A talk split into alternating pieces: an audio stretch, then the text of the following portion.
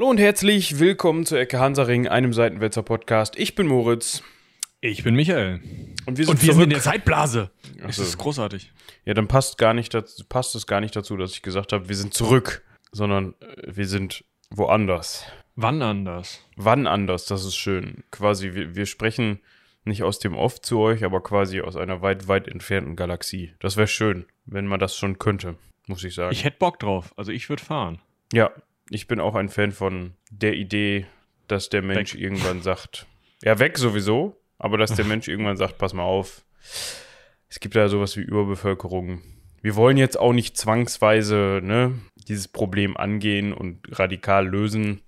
Dementsprechend müssen wir mal gucken, was so um uns drum zu ist. So zumindest in unserem Sonnensystem finde ich schön, wenn man da mal so auf dem Mars so eine Kolonie oder so, wo dann so ein paar Millionen unterkommen. Mhm. Ich meine, der Mars ist auch größer als die Erde, also da sollte auch genug Platz sein. Nur das Problem ist, da Was? musst du dann halt ja wieder. Ja, der Mars ist größer als die Erde. Was? Was? Was? Was? Oder bin ich falsch gewickelt? Nein, der ist kleiner. Wir haben da weniger Gravitation, da bin ich mir ziemlich sicher. Mars.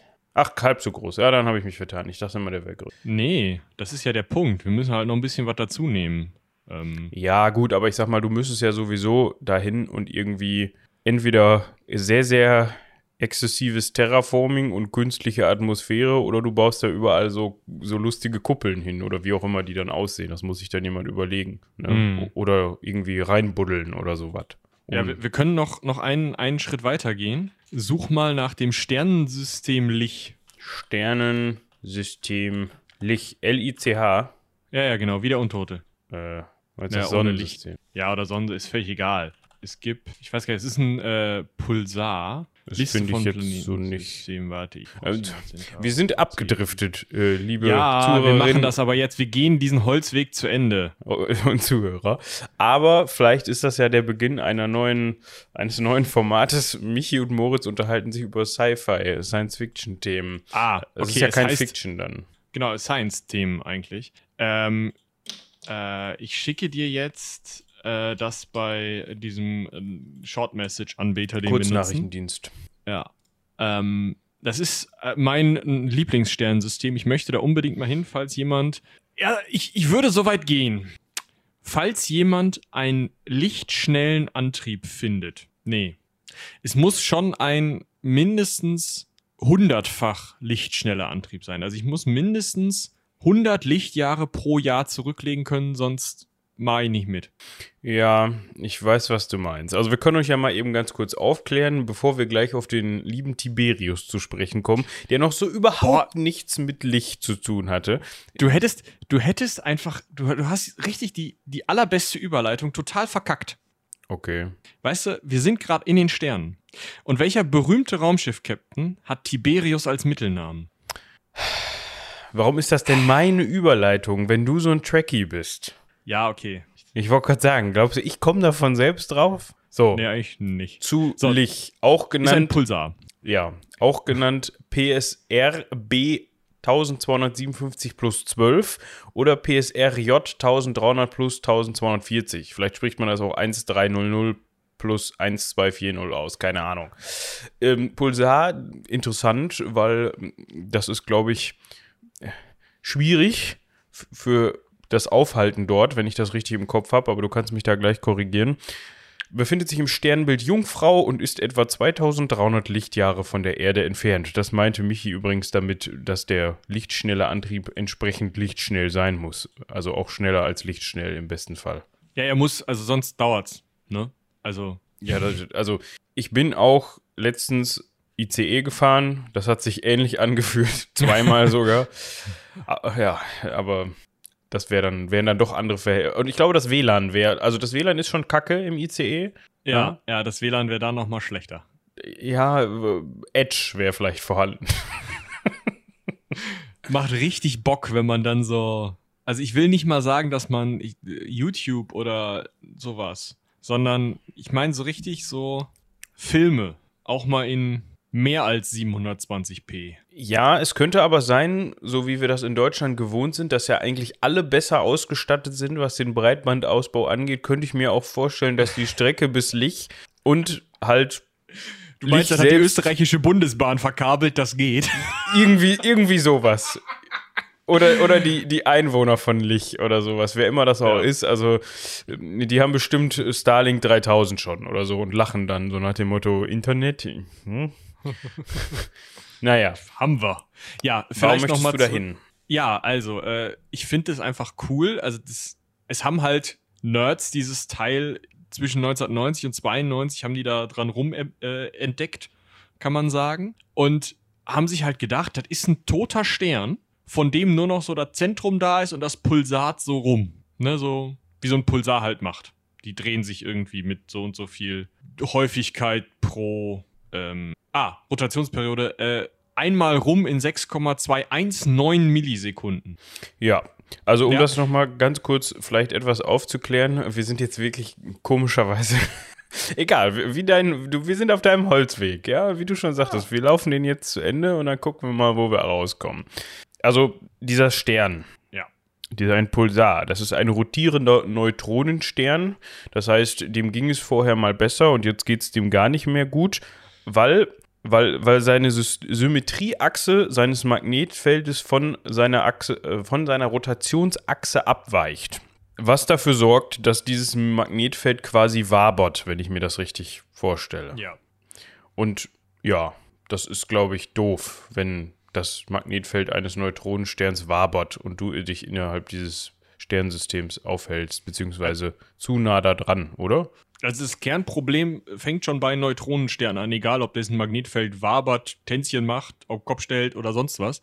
Weil das Problem des Neutronensterns äh, ist Neutronenstrahlung. Das ist wie Gammastrahlung, nur in extra Scheiße. Also es ist radioaktiv, um genau zu sein. Ja, es ist nicht nur radioaktiv, sondern noch mal ein bisschen tödlicher. Jeder, der, ähm, also was heißt ein bisschen tödlicher? Also, es ist halt tödlich.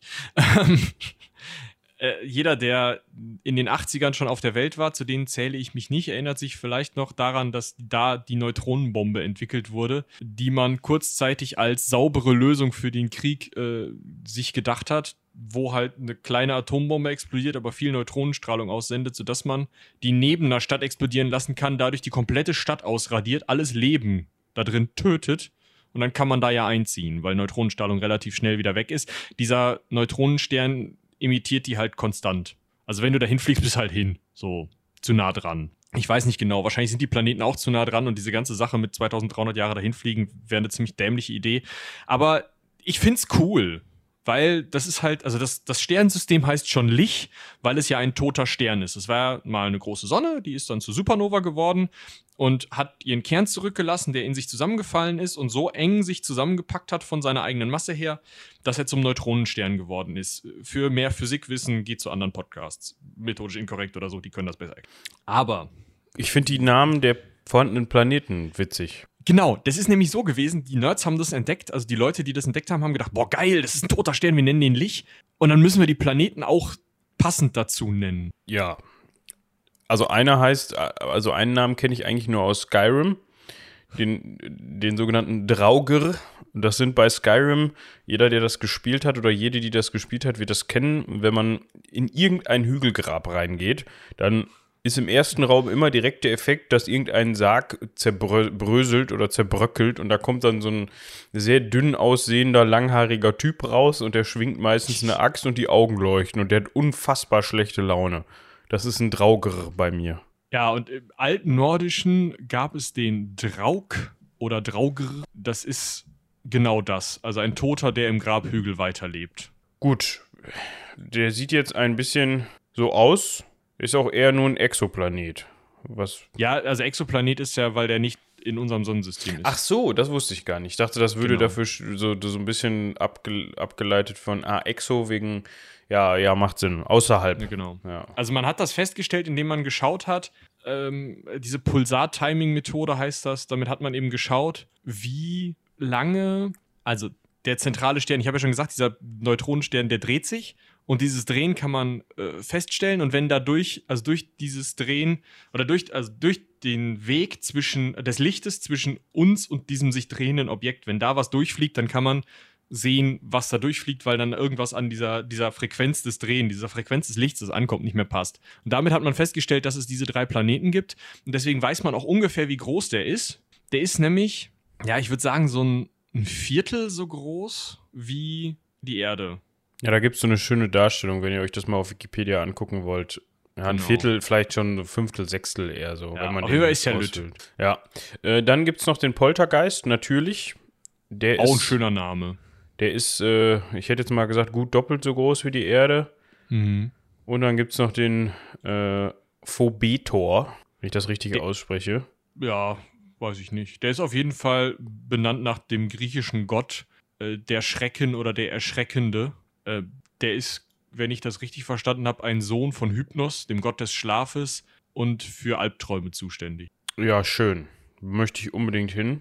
Ich finde es halt cool. Also ich werde auch irgendwann entweder in Pen and Paper oder in irgendwas anderes dieses Sternensystem einbauen und da drin rumfliegen und diese ganzen Planeten beschreiben und der eine wird dann mindestens so eine Pitch Black Hölle wie, wie in diesem Vin Diesel Streifen und irgendwie ein anderer wird so so komplett strahlungsersoffen sein und alles tot und dann gibt es da auch so Zombies oder so. Es wird großartig. So richtig ekliges Sternensystem. Ich freue mich da schon drauf. Warum spielt, ich weiß gar nicht, ob der Name schon bekannt ist, warum spielt eure Story nicht in Lich oder Lich oder wie immer man das ausspricht? Äh, weil ich das erst nachher kennengelernt habe und da Ah. ist gar nichts von bekannt. Also jetzt gerade habt ihr schon einen, das ist nicht schlimm, keine Angst, aber wir haben jetzt gerade einen, einen ganz kleinen Hint gesetzt und ich möchte ihn auch noch gar nicht größer setzen, glaube ich. Gut, nee, das, das, deshalb habe ich das auch äh, nur sehr vorsichtig, da kann man ja alles reininterpretieren. Genau. Ähm, dann haben die Leute es hier zuerst gehört und können sich freuen, wenn sie, wenn dann mehr bekannt wird, dass sie das connecten können in ihrem Kopf quasi, wenn sie das Kopf. tun. Gut, Genau. ähm, das war ein kleiner Ausflug zum Sternen-Sonnensystem. Ja, Sonnensystem kann man eigentlich nicht mehr sagen. Zum Sternensystem oder zum, zum Planetensystem, Pulsarsystem. Pulsarsystem Litsch. Sehr spannendes Ding. Also ich muss sagen, ich habe zwar überhaupt keine Ahnung von Astrophysik oder von Physik generell. Also so, ne, ich weiß, ähm, man sollte Das nicht vom Baum springen, das ist doof. Ähm, also was Physik angeht, weil dann, ne, Erdanziehungskraft und so, das kriege ich gerade noch auf die Schippe. Aber wie gesagt, keine Ahnung. Aber großer ähm, Science-Fiction und ohne Fiction-Fan. Dementsprechend, ähm, ja, man müsste eigentlich. Ah, besprechen wir später. Da haben wir keine Zeit für. Besprechen wir. Lassen wir sein. Schieben wir die Schublade in meine gedankliche. Und wir machen weiter mit. Genau, äh, ein Trip, den äh, wir vielleicht sogar ja machen würden. Also wir bräuchten halt, ich möchte die Anfrage vom Anfang der Folge nochmal kurz ändern. Wir bräuchten ein ähm, Raumschiff, das mindestens tausendfache Lichtgeschwindigkeit fliegt und so gut vor Neutronenstrahlung abgeschirmt ist, dass wir da rumbotten können. Dann würden wir es machen, glaube ich, oder? Ja, und Ra Raumanzüge, die auch Neutronenstrahlung abhalten, wären schön, weil dann Ja. könnte man sich die Planeten mal angucken. Auch die ganze andere Strahlung und so. Ja, ja, also ja gut, aber wenn du Neutronenstrahlung abhältst, dann ist wahrscheinlich irgendwie ein bisschen was Radioaktives eigentlich relativ Wahrscheinlich. trivial. Ich denke doch. Gut. Aber also ihr könnt dann eine Mail an rumlabern.seitenwälzer.de schreiben. wenn ihr könnt- das gebaut habt, Ja, ihr könnt uns auch schon mal Konstruktionspläne schicken, wenn ihr vorhabt, das zu bauen. Ja? Dann vielleicht, vielleicht können wir da noch mal so ein bisschen mit Einfluss nehmen, was jetzt die Tapeten innen angeht und ähm, was wir gerne hätten. So an schöne Ausstattung. Warp-Gondeln. Ja. Ich netten meinte jetzt eher so, so, was den Komfort angeht. Ja, ich will so einen Star Trek-Replikator, bitte. Gut. Zurück zu, also ein Trip, den Tiberius, James Tiberius nicht gemacht hätte, nach Lich, oder nie gemacht hat zumindest. Also bisher haben sie es noch nicht eingebaut. Ein anderer Tiberius ist nur bis Capri gekommen. Auch nicht schlecht. Soll schön sein, habe ich gehört. Also laut ihm, oder er fand es da sicherlich schön, sonst hätte er sich da nicht ganz so lange aufgehalten. Aber richtig. Da kommen wir noch zu. Das kommt später in dieser Folge. Wir beschäftigen uns heute nämlich mit Augustus Nachfolger, Kaiser Tiberius. Tiberius Claudius Nero, beziehungsweise nach Adoption durch Augustus Tiberius, Julius Caesar Augustus. Der erste, glaube ich, den wir hier besprechen, der vor Christus geboren wurde, oder? Ja, wir haben die Zeitschwelle überschritten, so will ich es mal nennen.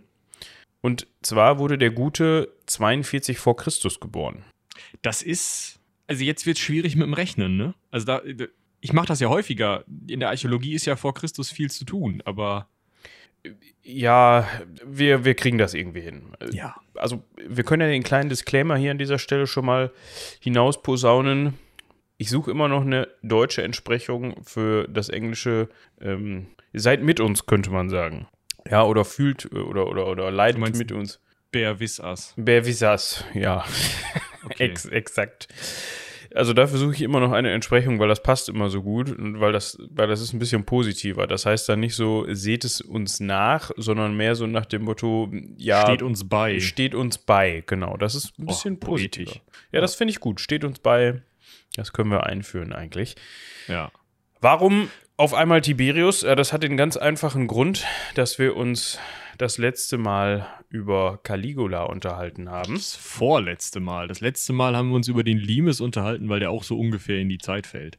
Ach ja, stimmt. Ich komme da ein bisschen durcheinander, weil wie wir eben schon besprochen haben, wir sind mal wieder in der Zeitblase. Wir haben es geschafft, zwei Folgen auf Halde, eine Folge auf Halde zu haben, sodass wir mit Versatz aufnehmen. Und Traumhaft. ja, wir hatten in einer Woche zwei Folgen aufgenommen, kurz hintereinander. Da kann man dann schon mal durcheinander kommen. Also die aktuelle Folge jetzt ist gerade die 174 zu Caligula und da knöpfen, knüpfen wir, nicht knöpfen wir, sondern wir knüpfen da zeitlich direkt dran an. Also wir setzen dahinter, also davor quasi an.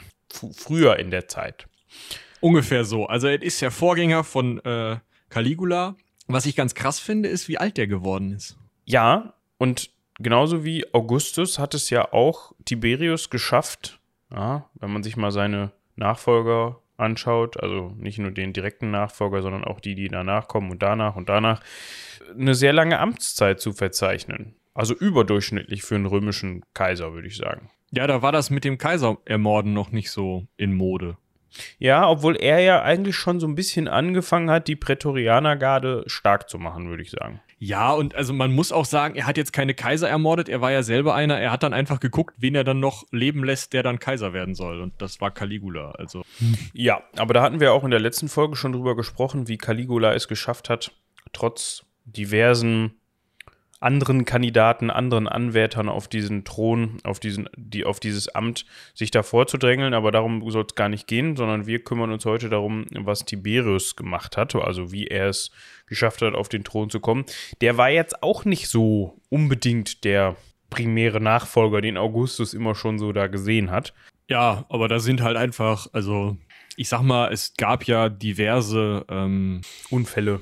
also plötzliche es, es Todesfälle. gibt Todes, Todesursachen in der Antike, die häufiger vorkommen als ähm, in unseren Umfeldern heute.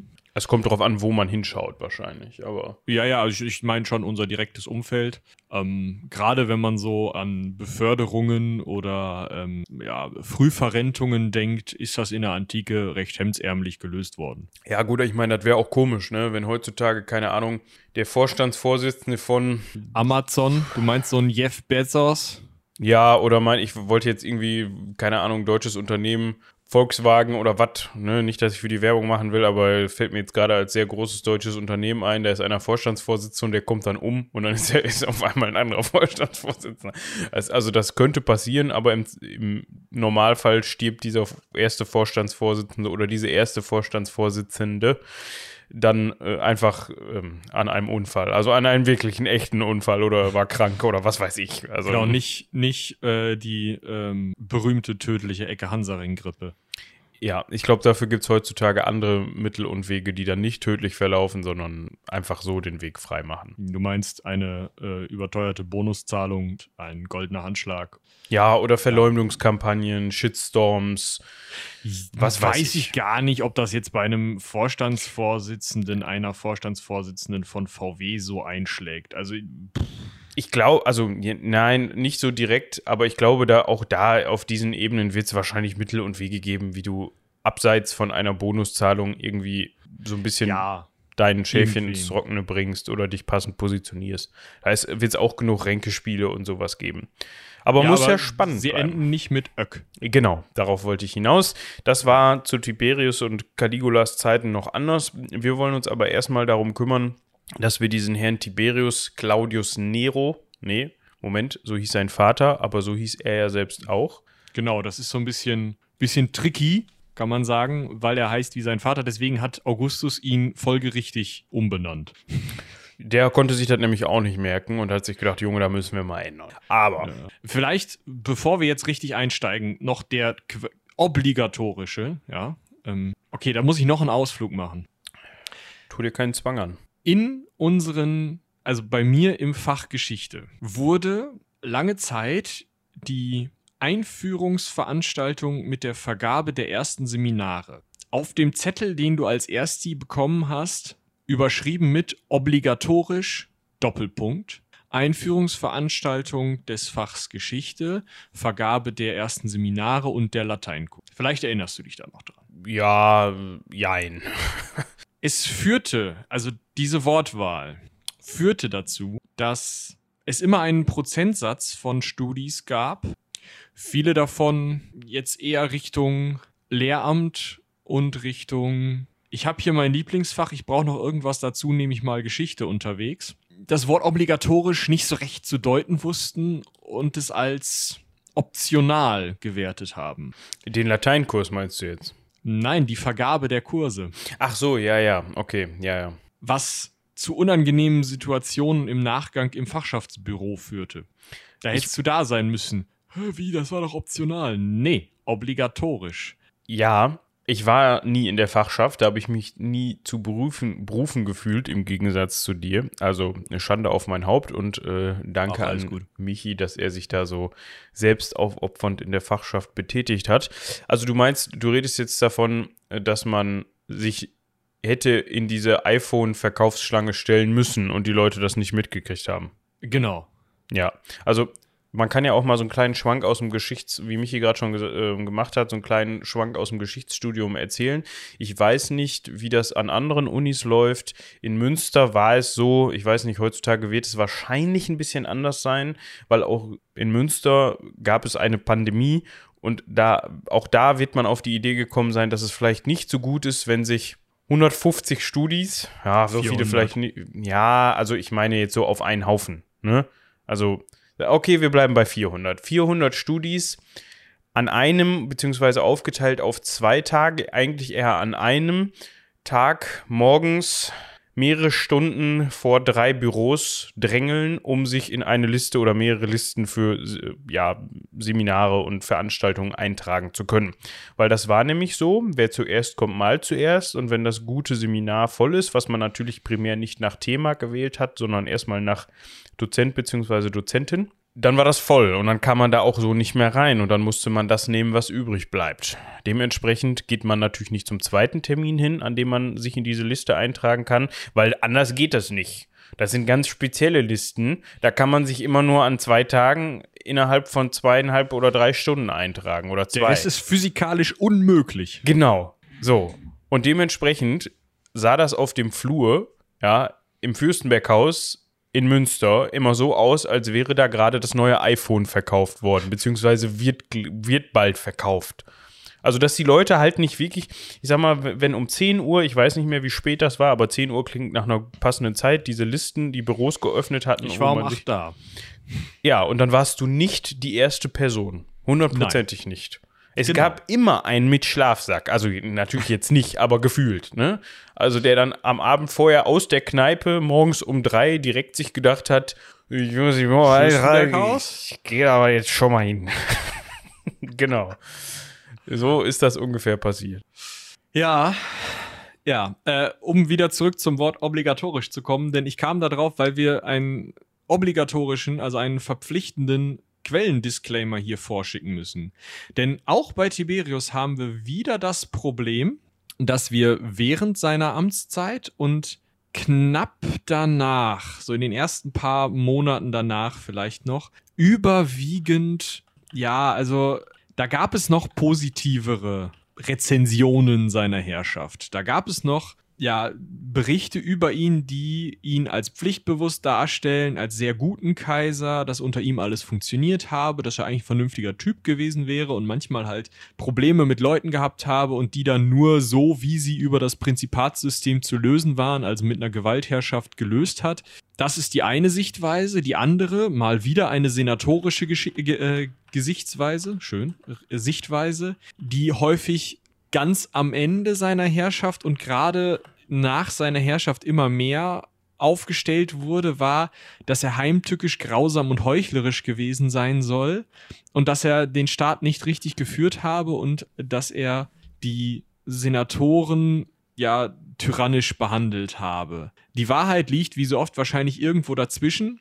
Wahrscheinlich war er einfach nicht so gerne unter Menschen, löste Probleme am liebsten alleine oder wenn dann mit sehr, sehr wenigen, eher einzelnen, engen Vertrauten und war ziemlich stur. Was jetzt alles nicht so die Fähigkeiten sind, die du als Vermittler zwischen Senat, Volk und Militär brauchst. Oder, ja, ob du sie jetzt direkt brauchst, ist die Frage oder nicht brauchst. Es kann aber auch sein, dass es trotzdem eine ganz gute Mischung ist. Ja, also es hat ja halbwegs funktioniert. Gut, bis auf die paar Prozesse, die Leute umgebracht. Aber sonst? Ja, also seine Ja. Amtszeit, seine längere Amtszeit und sein hohes Alter spricht ja da oder sprechen ja da eigentlich für, dass es eigentlich ganz gut geklappt hat.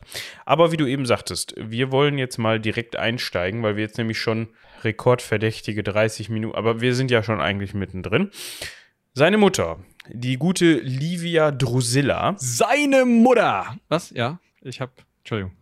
Ja. Die wird noch wichtig, vor allem im Verlauf seiner späteren Amtszeit. Da fragt man sich jetzt auch, hin, aber da kommen wir gleich noch drauf zu sprechen. War verheiratet mit einem gewissen Tiberius Claudius Nero. Und dieser Claudius Nero, Tiberius Claudius Nero, um genau zu sein, der war so ein bisschen umtriebig. Also der war jetzt eher so ein Fan vom Spielchen Bäumchen wechsel dich, was die politischen Verhältnisse angeht und was so die Anhängerschaft angeht. Das heißt, der hat dann auch mal hier und da die Seiten gewechselt. Erstmal gut. Anhänger Äh, von aufs falsche. Pferd gesetzt. Ja, aber das passierte ja auch manchmal einfach mehrfach. Ne? Das ist, äh, hat er die Toga einfach in den Wind gehängt und dann hat der Wind umgeschlagen und die Toga hing dann auch. also, als kleines Beispiel, Anhänger von Caesar. Gut, kann man machen. War ja in der Römischen Republik zu Cäsars Zeiten jetzt gar nicht so selten. Also, wir reden jetzt Ne? von dem einen Caesar, ja. Ja, dem Gaius Julius. Genau. Also auch das ist ja schwierig. Es gab später auch noch mal welche, die Gaius Julius Caesar, aber der, ne, der, Der. Asterix und Obelix Caesar quasi. Autor von De Bello Gallico. Was ich jetzt übrigens als Reklamheft rumliegen habe. Bin ich mal gespannt, wie das auf Deutsch so zu lesen ist, wenn ich da irgendwann zu komme. Könnte man mal, könnte man mal. Wir müssen mal, diese, ja, Folge, wir sollten diese, mal Folge wieder ist, ein Brainstorming anfangen. diese Folge ist produktiv. Die Projektsperre ist, glaube ich, noch nicht offiziell gefallen, aber so langsam, Nö. so langsam äh, bröckelt sie, glaube ich. Aber gut. Also, um das zu verdeutlichen, ja, der Tiberius Claudius Nero, Vater von den, dem Tiberius, über den wir heute sprechen, erstmal Cäsar-Anhänger, hat sich dann gedacht, "Hä, ich habe da was mitbekommen davon, dass Cäsar ermordet wird. Könnte ich mich mal dranhängen an diese Opposition sozusagen. Dann gab es, nachdem Cäsar gestorben war, einen Machtkampf zwischen Marcus Antonius und Octavian, also Octavian, dann später Augustus. Da hat er sich für Marcus Antonius entschieden da äh, Octavian dann später Kaiser geworden ist, könnte man sich feststellen, könnte man sich vorstellen, wie gut diese Wahl war. Da musste er ins Exil, hat sich dann aber wieder mit Octavian versöhnt und was dann passiert ist, das Das hören ist wir eine jetzt Story gleich. für sich. Ja, Also, äh, er musste ins Exil, ist dann 40 vor Christus nach Rom zurückgekehrt, da war Tiberius zwei Jahre alt. ja. Dementsprechend ist Tiberius auch im Exil geboren, also nicht in Rom geboren. Und wie du gerade sagtest, 40 vor Christus kehrt er dann nach Rom zurück. Und da ist es dann passiert, dass Mutter Tiberius, also Livia Drusilla, sich, also ich weiß gar nicht, war Octavian zu dem Zeitpunkt schon Kaiser? Ja, ähm, klar. 40 vor Christus? Muss ja, ne? Muss ja, also der Punkt ist ja, Cäsar war ja schon hin, sonst wäre die ganze Sache mit dem Exil hinfällig gewesen. Ja, ich weiß, ich habe jetzt nicht im Kopf, wie lange da der Prozess gedauert hat. Also die 44 vor Christus äh, hat Cäsar, ist Cäsar unglücklich in mehrere Messer gefallen und ähm, dann war ja ein bisschen Machtkampf und dann war, also 40 vor Christus war definitiv äh, Augustus schon unangefochtener Princeps, also Kaiser. Und der, der war jetzt zu dem Zeitpunkt zum zweiten Mal nicht mehr verheiratet. Beziehungsweise er war noch verheiratet, aber das kriselte schon so ein bisschen bei Augustus in seine Ehe. Und jetzt kam also äh, Tiberius Claudius Nero der Ältere mit seiner Frau Livia Drusilla aus dem Exil zurück. Und jetzt stellt euch dieses Meme vor. ich weiß jetzt nicht, welches genau du meinst. Dieses, wo eine Frau am Arm vom Kerl Ah, ja. so guckt und der Kerl dreht sich so um und sieht was. Also in dem Fall. Also meistens ist es ja so, dass der Kerl irgendwie ähm, mittlerweile schon so ein Logo auf der Nase hat und gar nicht mehr zu erkennen ist. Und äh, was der sieht, ist halt auch ein anderes Logo mittlerweile. Aber ursprünglich ist es halt, er sieht eine andere Frau und die ihm am Arm hängende Frau guckt so ein bisschen entgeistert. Und so muss das an dieser Stelle auch gewesen sein. Der Octavian, also der Augustus, guckte und sah Livia, winkte den Tiberius Claudius den Älteren ran und sagte: Pass mal auf, ich würde gerne deine Frau heiraten. Was machst du dann, wenn der Kaiser dich sowas fragt? Also, eine Frage war das jetzt ja nicht. Der hat ihm wahrscheinlich mit seine Absicht mitgeteilt und ihn so ein bisschen vor vollendete Tatsachen gesetzt. Also vielleicht hat er auch aus Höflichkeit noch gefragt, aber das war eher eine rhetorische Frage, würde ich sagen. Ich wollte nur mal eben so die Lebensdaten vergleichen von den beiden und habe das dementsprechend mal nachgeguckt, weil der gute, wir haben jetzt 40 vor Christus, Octavian, da fängt schon an mit dem Rechnen, ne? Äh, Moment. Ähm, Augustus ist geboren 63 vor Christus. Das war also, dann war er zu dem Zeitpunkt 23, 24, 24 glaube ich. Wie gesagt, war schon in seiner zweiten Ehe und war schon Kaiser. Also das ist schon eigentlich eine recht imposante Karriere, aber über den sprechen wir in aller Ausführlichkeit auch nochmal in einer anderen Folge. Und die Der gute, nächsten, meine ich.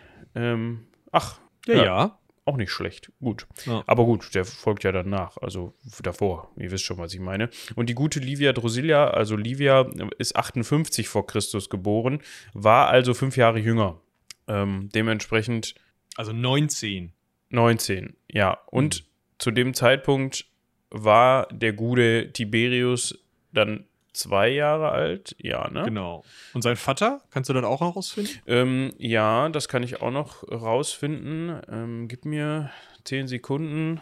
Tiberius Claudius Nero der Ältere. Nee. 85 vor Christus geboren, Heidewitzka. Ja, das heißt, der war zu dem Zeitpunkt schon ein bisschen älter. Gut. Hatte sich Der dann war in halt seinen 40ern. eine junge Ehefrau gesucht. Was dabei rausgekommen ist bei dieser Frage, über die wir gerade schon gesprochen haben, ist natürlich das, was man sich vorstellt. Tiberius Claudius Nero der Ältere hat natürlich konnte sich dann natürlich nicht gegen wehren. Macht man einfach nicht, dass man dem Kaiser Nein. diesen Wunsch abschlägt, auch wenn es ein recht forscher Wunsch ist, muss ich sagen, beziehungsweise eine forsche Frage. Also auch ein Kaiser sollte sich überlegen, macht man eigentlich nicht, aber gut, man ist nicht umsonst Augustus. Was das Problem in dem Fall war, währenddessen war Livia eigentlich mit ihrem zweiten, also mit dem zweiten Kind der, der, des, des Paares schwanger. Aber auch das war jetzt kein Hinderungsgrund.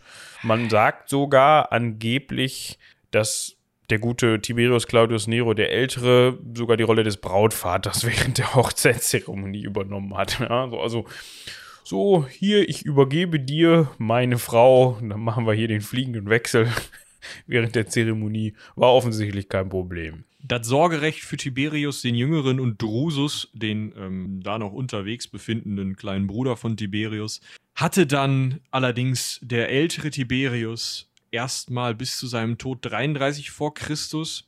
Das heißt, da war Tiberius der Jüngere auch erst, ja, jung, äh, neun. Also hat er von seinem leiblichen Vater wahrscheinlich gar nicht so viel mitbekommen, ist dann von Augustus, also nicht sofort, aber dann später von Augustus adoptiert worden. Hat auf jeden Fall ab 33 in, dem, in seinem Haushalt gelebt. Ich weiß gar nicht, ist der Vater da gestorben? Ja, ja, genau, der hat die Füße hochgerissen. Na, okay. Genau. Ja, und dann äh, hat er halt Augustus dann 27 vor Christus so richtig die Kaiserschaft, da, wie gesagt, da sprechen wir dann nochmal drüber. Ähm, wie genau, äh, bei welcher, in welcher Art von ähm, ja, Kaiserherrschaft, wann das wie anfing und so. Aber als Augustus dann so richtig Kaiser war, kam ja die, direkt die Frage auf, okay, wir haben jetzt einen Alleinherrscher, jetzt müssen wir mal gucken, was die Nachfolge ist. Und wir haben da zwei Belger, die bei ihm im Haus leben. Ja, den Drusus und den Tiberius. Die könnten das schon eigentlich machen, oder nicht? Das wären doch eigentlich kompetente Leute. Und das wurde auch unterstrichen damit, dass Tiberius mit 15 in dem Jahr, also 27 vor Christus, auch gleich mal die Toga des erwachsenen Mannes bekommen hat. Das heißt, er war im Endeffekt, ja, eigentlich war er zu dem Zeitpunkt so weit, dass man ihn hätte zum Nachfolger auserküren können. Hat er aber nicht gemacht.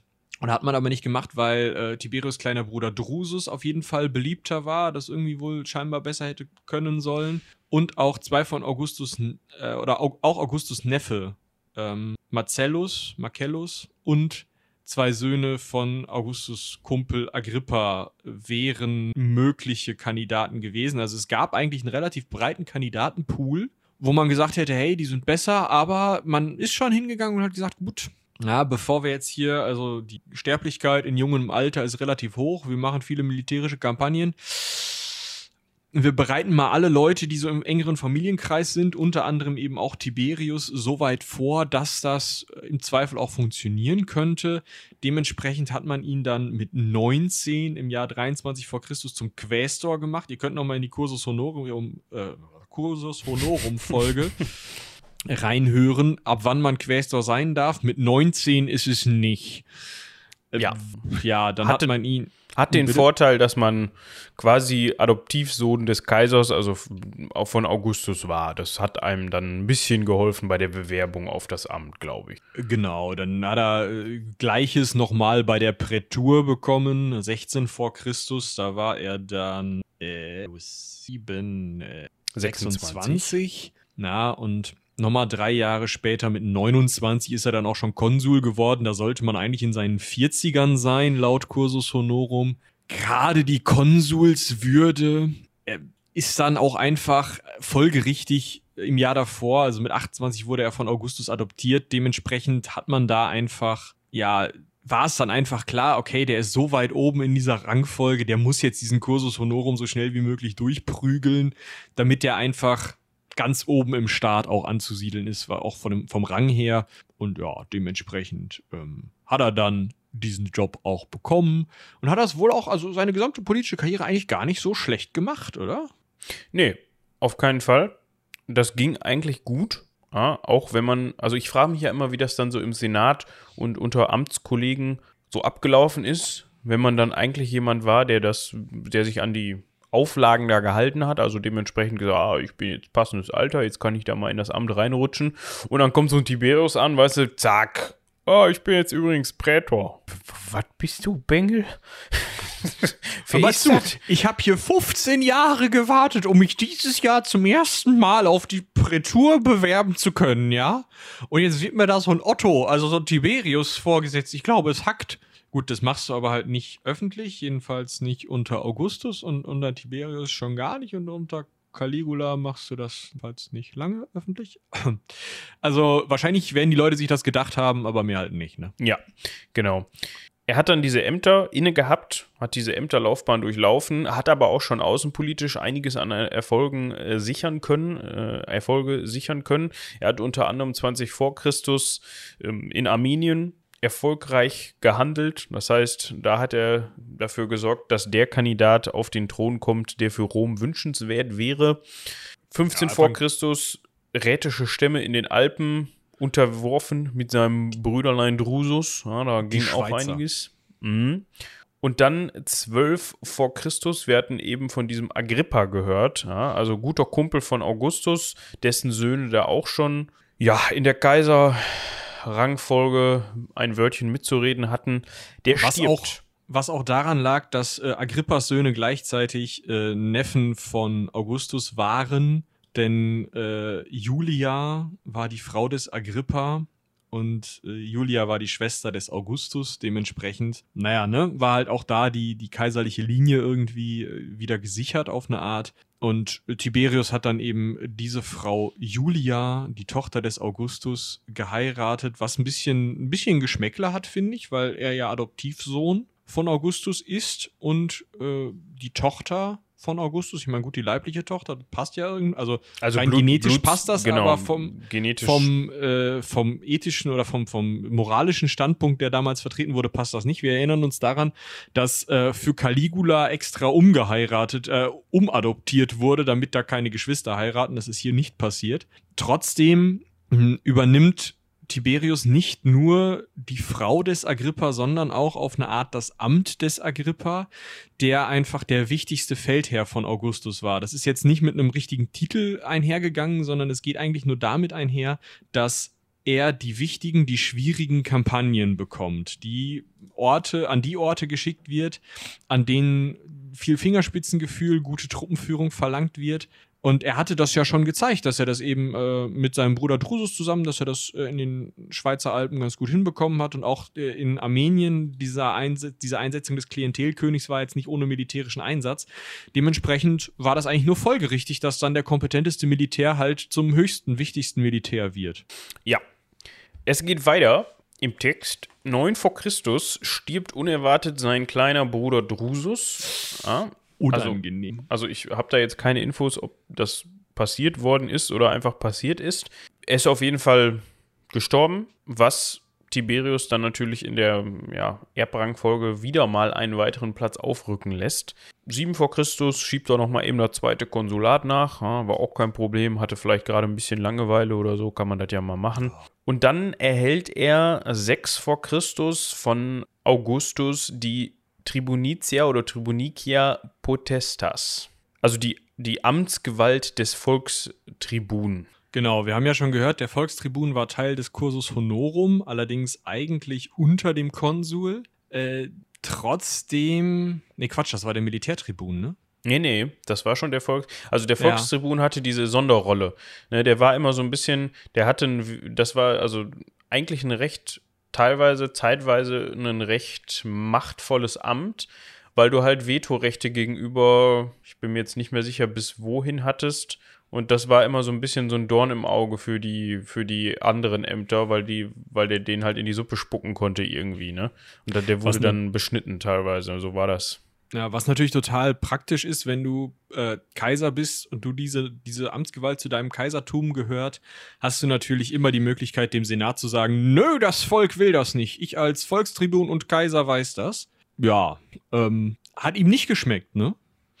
Nee, also, also wie gesagt, er hat dann diese Macht bekommen, hat aber dann im selben Jahr, also auch überraschend, muss man dazu sagen. Man weiß jetzt nicht so richtig, warum. Also es ist jetzt nicht, dass es irgendwie eine Absichtserklärung von ihm gibt.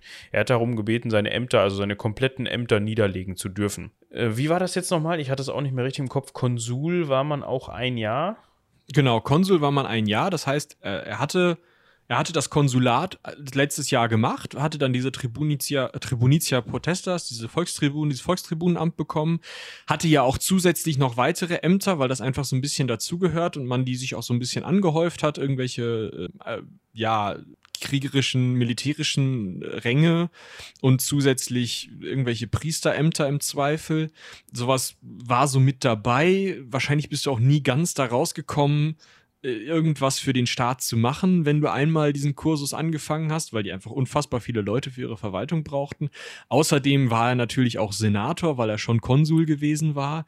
Also er hatte eigentlich schon eine sehr hohe, Amt, äh, sehr hohe Macht im Staat und man muss eben auch bedenken, dadurch, dass ihm diese Macht des Volkstribunen oder das Amt des Volkstribunen verliehen worden war, war er jetzt an dem Zeitpunkt, 6 vor Christus, eigentlich derjenige, der als erster kommt in der Reihenfolge nach Augustus, in der Rangfolge, in der Nachfolgelinie. Passt ja auch. Es gibt zwar noch diesen Neffen Marcellus, aber der war wahrscheinlich einfach, war nicht so cool wie Tiberius in Augustus Augen. Und dann gibt es die beiden Stiefsöhne von Tiberius, die Kinder des Agrippa und der Julia.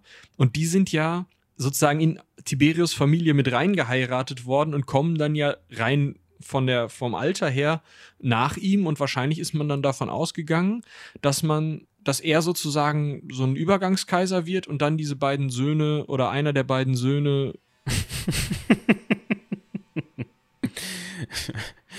Brudi muss los. Die Fenster sind zu und das passiert. Was ist das denn? Das hört sich an wie ein Roller. Das ist, äh, ich habe ja so ein Pizza-Hoshi unten im Haus und ja. Der, das ist dann ein, ein bringender Mitarbeiter, eine bringende Mitarbeiterin. Genau, mit so einer ja. Kiste hinten drauf. Ja, also. Das lassen, wir, das lassen wir einfach so drin, da können unsere ja. Zuhörer und Zuhörerinnen mal daran teilhaben, an den, an den, am Daily Struggle des Podcasts. Genau. Ja. Ähm, Tiberius ist Zweiter in der Rangfolge, die anderen Leute sind so ein bisschen raus, beziehungsweise kommen nach ihm. Und in dem Moment, wo ihm halt gesagt wird, pass mal auf, du bist jetzt der, der Nächste. Wenn der Kaiser Öck sagt, bist du dran. Sagt er, ja, ich hätte gern so ein Sabbatical. ja, er möchte gerne mal für philosophische Studien nach Rhodos. Aha, und wendet sich dann mal an den Chef, also an Augustus, und sagt, mal zu, Augustus, ja, du hast mir jetzt gerade dieses Amt hier übertragen und ich war letztes Jahr Konsul. Ah, das, das wird allem ein bisschen viel, so Burnout oder wie auch immer man das damals genannt hat.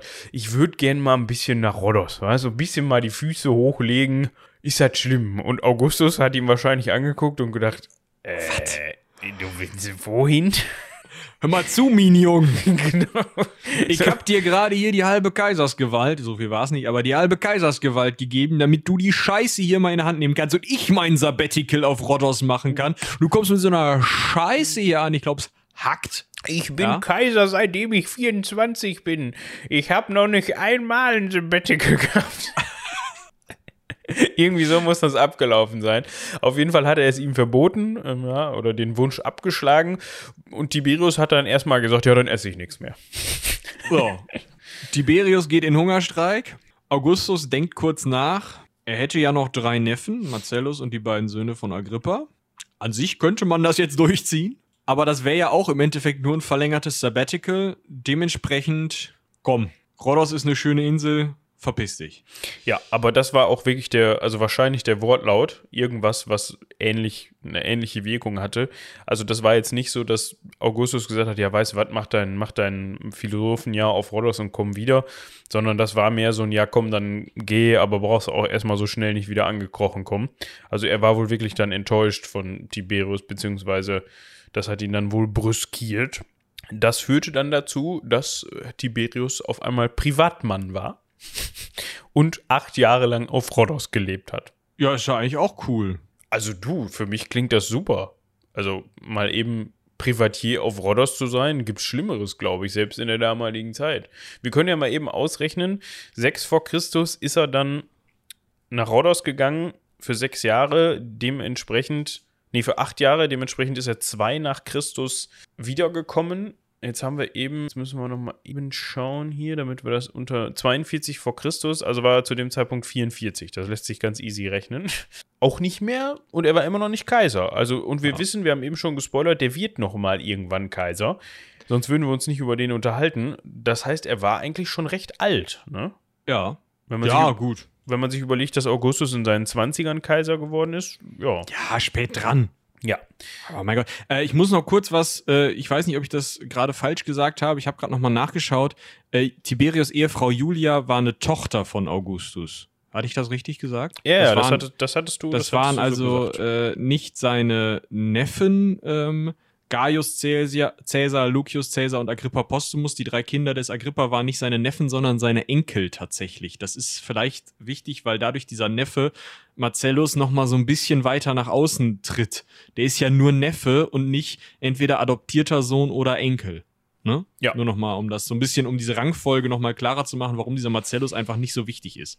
Ja, genau. Also das ist auch noch mal ein weiterer Punkt, warum, weshalb, wieso. Genauso kam natürlich auch Tiberius achtjähriges Sabbatical beim Volk an. Ja, also nicht gut, kann man vorwegnehmen. Auch da hat man sich dann gefragt, sowohl in Familienkreisen als auch im Adelskreis in Rom, als auch generell in Rom selbst, warum der denn jetzt da überhaupt abhauen möchte. Dementsprechend hat man ihn dann halt auch, wenn man so möchte, aus dem Zirkel der Macht vorerst entfernt und ausgeschlossen. Ja, der war halt einfach nicht da und der war halt ja, im Exil fast schon. Im selbstgewählten genau. Exil, wenn man so möchte. Er hatte nichts mehr zu sagen, keinen Einfluss mehr. Er war aber immer noch Volkstribun. Also das konnte man halt, das wurde man auf vier Jahre und dann war man das erstmal. Und das konnte man auch nicht mehr ändern scheinbar. Er hat dann vier Jahre später, im Jahr zwei vor Christus, liefen diese tribuzinischen Befugnisse aus. Sein Tribunat lief aus und er hat gesagt, ich würde jetzt ganz gerne zurückkommen. Es gibt sowieso so ein paar Issues mit meiner Angetrauten. Ja, die Julia, unmoralisches Verhalten, ganz schwierige Kiste, hat so einen Verbannungsprozess in Rom am Hals. Tiberius, wenn ich mich recht entsinne, ist Tiberius ohne seine Frau in sein Sabbatical gegangen. Die hatten nicht so ein gutes Verhältnis. Es sind auch, wenn ich mich weiterhin recht entsinne, keine Kinder aus dieser Ehe entstanden. Ich schaue das nochmal kurz nach, aber äh, ja. Ja, das, das wäre jetzt meine Frage gewesen, weil das ist ja eigentlich eher so ein Ding, wo man sich dann, ja, also fragt, okay, ich gehe acht Jahre nach Rhodos oder länger. Und die Alte nehme ich nie mit. Und meine Frau bleibt, also bleibt in Rom oder wie? Also nicht, dass ich, nicht, dass Ne, nicht von wegen so, ja, die Frau muss dahin gehen, wo der Mann hingeht. Das meine ich damit gar nicht. Aber wenn man verheiratet ist, dann ist das ja manchmal so, auch zur damaligen Zeit, dass man sich vielleicht zumindest nicht ganz abstoßend findet, vielleicht auch ganz gern hat. Ja, dann könnte man ja mal mitgehen. Aber war wohl nicht so. Ja, vielleicht war das auch so ein Grund, so nach dem Motto, oh Gott, die Alte geht mir so auf den Sack, ich muss erstmal nach Rhodos. Gut, während Michi nachguckt, wie gesagt, zwei vor Christus, dann dieser Stress mit Julia. Es gab ein Kind aus der Ehe, das ist allerdings direkt nach der Geburt wohl verstorben. Es gab keine, äh, es durfte keine Scheidung geben, weil sonst ähm, ja der neue Mann von Julia, also wenn sie dann noch ein drittes Mal geheiratet hätte, hätte der ja vielleicht Machtansprüche gehabt, weil er ja mit der Kaiserstochter zusammen ist. Dementsprechend hat man gesagt, nee, du bleibst mit Tiberius zusammen. Tiberius ähm, ist jetzt aber ohne sie ins Exil gegangen und sie hatte halt wohl dann dementsprechend gesagt, äh, ist mir egal. Der Mann ist weg, Hausparty. Die ist unglücklich. Der da vorne gefällt mir. Unmoralisches Verhalten. Das ist ja auch wieder wie dieses Meme mit dem Handgemenge. Typen aus, ähm, ah, wie heißt der Film denn nicht denn noch? Ist das ich einfach unverbesserlich? Dieser, Ja. ja, wo er da vor der Tafel steht und sagt, "Mm, A plus B plus C gleich Profit. Ja. Sabbatical plus Ehe ist scheiße gleich unmoralisches Verhalten. plus, oder Ja, plus na, ich- der da vorne gefällt mir gleich unmoralisches Verhalten. Ja. Wir können auf jeden Fall festhalten, äh, dieses unmoralische Verhalten kam raus. Und die wollten dann Plätze tauschen. Kann man ja fast sagen. Ich weiß nicht, ob sie dann Ja. nach Rhodos verbannt wurden. Das, Klatsch. das wäre sehr witzig gewesen, aber ich glaube nicht. Er wollte dann zurückkehren. vielleicht, vielleicht hat er dann. Vielleicht am Hafen von Rhodos? Nee! Nee! Hör mal zu, mach das Ruderboot klar, wir müssen nach Rom. Das geht so nicht. Genauso hat es stattgefunden. Dann, dann haben die Bei gesagt: uns zuerst gehört. Mensch, die, Julia, du musst jetzt mal, du bist ja deinem Mann untreu gewesen. Du wirst jetzt verbannt. Ja, und wohin? Ja, was meinst du, wo wir hin? Rhodos soll schön sein, habe ich gehört. und er hat Wind davon bekommen und dann hieß es, bitte, bitte darf ich wiederkommen. Und, und Augustus so, nee. Nö, du bleibst jetzt erstmal schön noch vier Jahre mit deiner alten auf Rhodos. Also nehmt mir das bitte nicht zu sehr übel, dass ich, äh, also, dass ich jetzt gesagt habe, mit deiner alten, das ist, meine ich jetzt natürlich überhaupt nicht frauenfeindlich oder despektierlich, sondern ähm, ich übernehme einfach nur diesen, diesen polemischen Schnack. Ähm, So, genau. zwei, zwei vor Christus war das, zwei nach Christus. Das lässt sich verwechseln. Also vier Jahre war er noch im Sabbatical und äh, Julia auch. Woanders oder auf Rhodos, wer weiß das. Könnte man jetzt nachgucken, aber ich würde den Witz einfach so stehen lassen. Ja. Er klopft halt vier Jahre konstant in Rom. Hey Augustus, hör mal zu. Kann ich nie irgendwie wieder. Ey, nee, bitte, komm, äh, können wir nicht irgendwas machen? Und nach vier Jahren ist Augustus so, boah, ey, okay, Tiberius, aber du kommst als Privatus wieder. Also als Privatmann. Du machst nichts. Ja. So. Also, und dann ist Tiberius wieder da in Rom. Und dann auf einmal auf einmal. sterben seine, äh, stirbt sein Stiefsohn Lucius. Cäsar. Der Ja. Enkel von Augustus, Sohn von Agrippa, Sohn von Julia, der Tochter von Augustus. Also der Älteste aus der Reihe, ne, Quatsch, der Zweitälteste. Der Zweitälteste aus der Reihe von möglichen Nachfolgern des Augustus, wo Tiberius extra das Sabbatical gemacht hat, damit der in dieser Reihenfolge aufsteigt. Der stirbt, zwei nach Christus, im selben Jahr. Ist schon mal doof, aber wir haben ja noch den Älteren. Gaius. Hatten Der wir. sagt vier nach Christus jetzt. genau. Der stirbt vier nach Christus. So, und angeblich soll es so sein, dass Tiberius dann nicht die Finger im Spiel hatte, sondern dass die einfach losgelöst voneinander, also unabhängig voneinander, auf Feldzügen in Spanien und Armenien umgekommen sind. Muss man jetzt aber auch, also die Indizien, finde ich, sprechen für Tiberius, weil Tiberius ja gesagt hat, hör mal zu, ich ziehe mich jetzt hier zurück, ich gehe nach Rhodos, ihr könnt da eure, eure Nachfolgekiste auskungeln, mir ist das scheißegal. Und dann ist ja nur Julia nach Rhodos gekommen und deswegen wollte er da wieder weg. nee, ähm, keine Ahnung, aber äh, also es ist unwahrscheinlichst. Und die Quellen sprechen sehr dafür, dass er da wirklich die Finger nicht im Spiel hatte. Das Problem ist, dadurch, dass die beiden Öck gesagt haben, Gab es jetzt eigentlich nicht mehr wirklich noch jemand anderen außer ihn, der das machen hätte können. Genau. Also es gab noch den jüngsten Spross des Agrippa, der von Julia erst nach dem Tod von Agrippa äh, geboren wurde. Der hieß auch Agrippa, aber Agrista, Agrippa Postumus, also der nachfolgende Agrippa. Ja, den hat er dann aber halt einfach adoptiert. Ne? Genau. Also den, genau, den, den hat er mit adoptiert gehabt. Das Problem ist, den hat dann auch, also im Zuge dessen, dass diese beiden älteren Söhne von Agrippa verstorben sind, ist Augustus dann auf den Trichter gekommen, okay, jetzt müssen wir mal aufpassen mit der Nachfolge. Wir adoptieren jetzt zuerst Tiberius und dann auch gleich Agrippa Postumus. Aber Agrippa Postumus muss wohl übel aufgefallen sein schon in der Zeit. Der ist 14 nach Christus dann leider auch irgendwie weggekommen. War schon vorher äh, enterbt worden, also schon mit 16, 17 enterbt worden und äh, auch in die Verbannung geschickt worden, zu, äh, hin zu Julia. Ähm, ja, wahrscheinlich, äh, also entweder passte Augustus dieser kleine Agrippa Postumus nicht und er wollte dann doch lieber Tiberius als Nachfolger haben.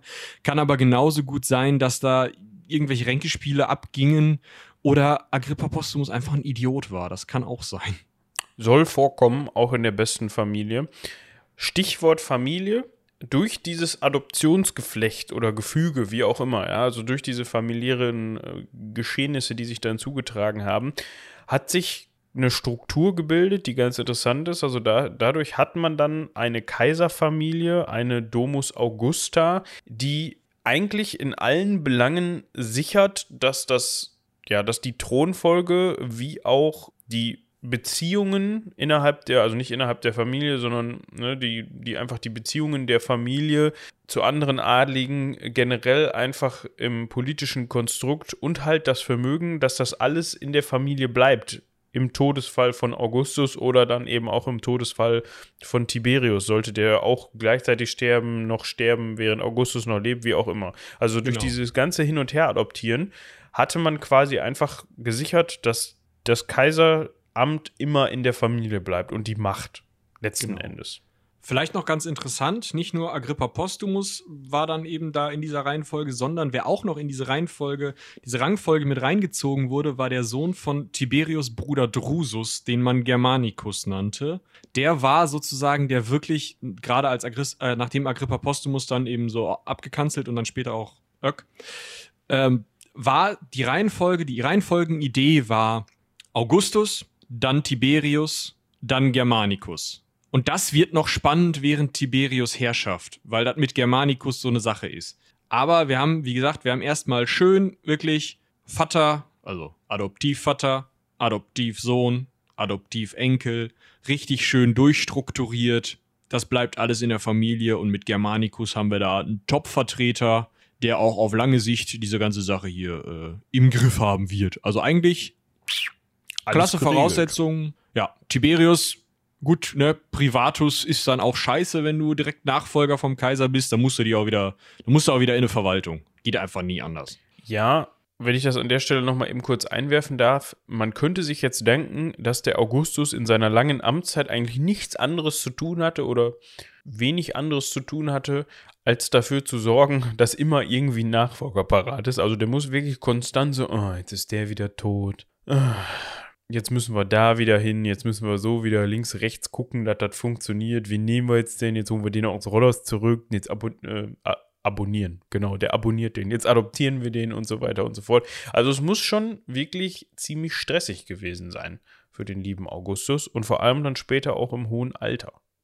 Also, wir hatten eben gehört, Tiberius ist jetzt Privatus und wird dann eben, ah, wenn man jetzt schon, wie Michi gerade sagte, direkt adoptiert ist, rehabilitiert und direkt mal als Militärkommandant eingesetzt. Hatte dann einen kleinen Ausflug nach Germanien, 4 bis 6 nach Christus, und 6 bis 9 nach Christus hat er dann auch gleich nochmal in Pannonien vorbeigeguckt und einen Aufstand niedergeschlagen. War zu dem Zeitpunkt natürlich auch schon ein älteres Semester. Das Zurückrechnen erspare ich uns jetzt mal. 9 nach Christus gibt es so ein gewisses Event. Ja, das nennt sich die Varusschlacht. Da hat ein gewisser Herr Varus mal im Teutoburger Wald Entschuldigung, Teutoburger Wald. Ja, man gewöhnt sich das, wenn man hier wohnt, äh, in der Nähe so an, dass man das O durch ein E ersetzt und Teutoburger, Teutoburger Wald äh, sagt. Das ist aber natürlich der Teutoburger Wald. Das verschluckt man dann schnell mal. Gut, ich hatte gerade davon gesprochen, wie man Teutoburger Wald ausspricht. Ah, oh, spannend. Und ich habe es nie aufgepasst. Ja, also ich sagte, ich hatte gesagt, dass wenn man hier gerade in der Nähe wohnt, beziehungsweise in Teilen vom Teutoburger Wald, dann geht man dazu über, dass man schnell Teutoburger Wald sagt. Ja, das würde ich auch so sagen, Teutoburger Wald. Ja, aber da ist ja ein O drin. Das ist ja egal. Ja, genau, das, darauf wollte ich hinaus. Deshalb sagt man Teutoburger Wald und nicht Teutoburger Wald.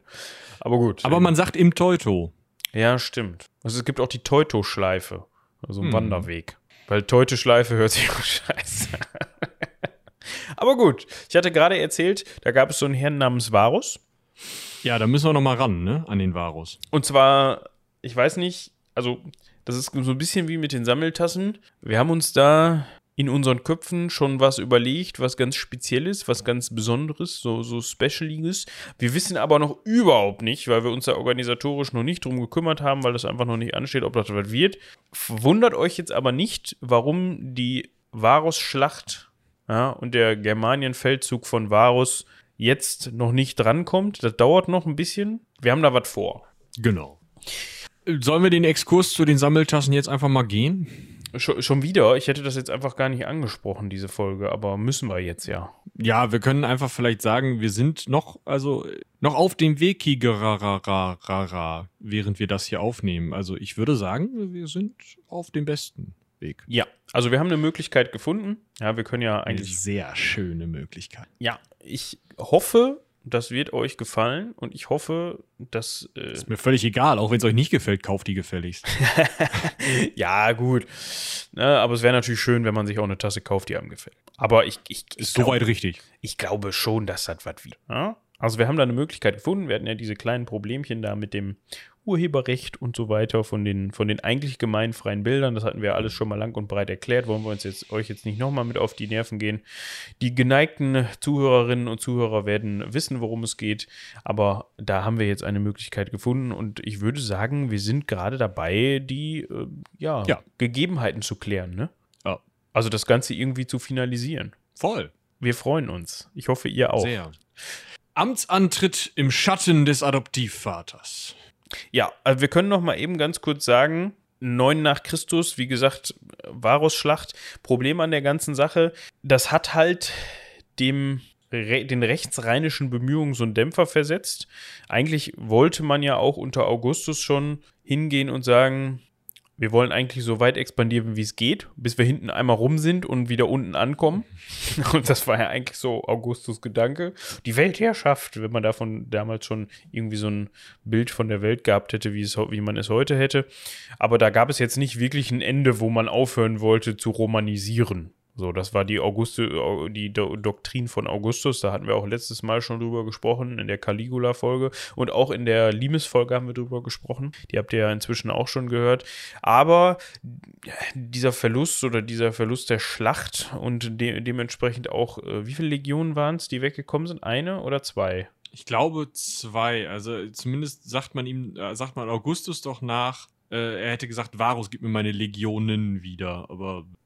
Also eine bis mehrere Legionen sind da weggekommen und das hat natürlich erstmal dafür gesorgt, dass die rechtsrheinischen ja, Besitzungen und sämtlicher Fortschritt, den man da verzeichnen konnte, für die Katz waren. Und dementsprechend hat man sich dann da so ein bisschen zurückgezogen.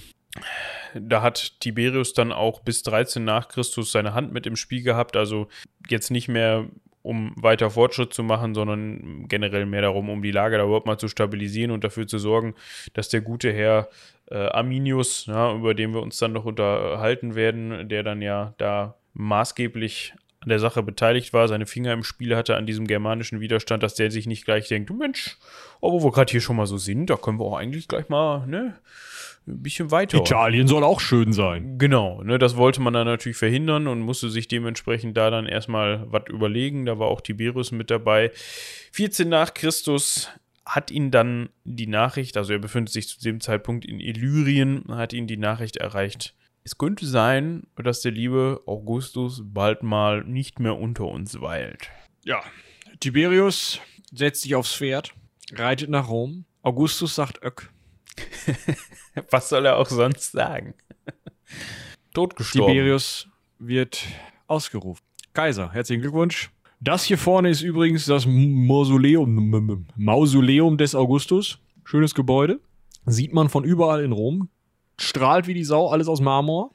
Ja, fang schon mal an zu arbeiten, ne? Vielleicht bist du ähnlich gut wie der. Ge- Super genau. Voraussetzung, super Voraussetzung. Ich würde sagen, es ist eigentlich so ein bisschen wie wenn du, wenn du einen neuen Job anfängst, so, und vor dir war der Typ, der den Job erfunden hat. Und der hat jetzt gesagt, nee, komm, Also er, anders.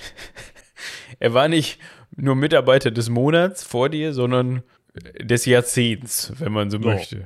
Und dann ist Auch, das schon auch der letzten paar Jahrzehnte, muss man bei Ja. Augustus einfach so sagen. Also in dem Büro haben die das Bild Mitarbeiter des Monats einfach nicht ausgetauscht. Das war so richtig sonnenvergilbt und verstaubt und ja, haben die Mühe sich haben die Mühe haben sie sich einfach nicht gemacht.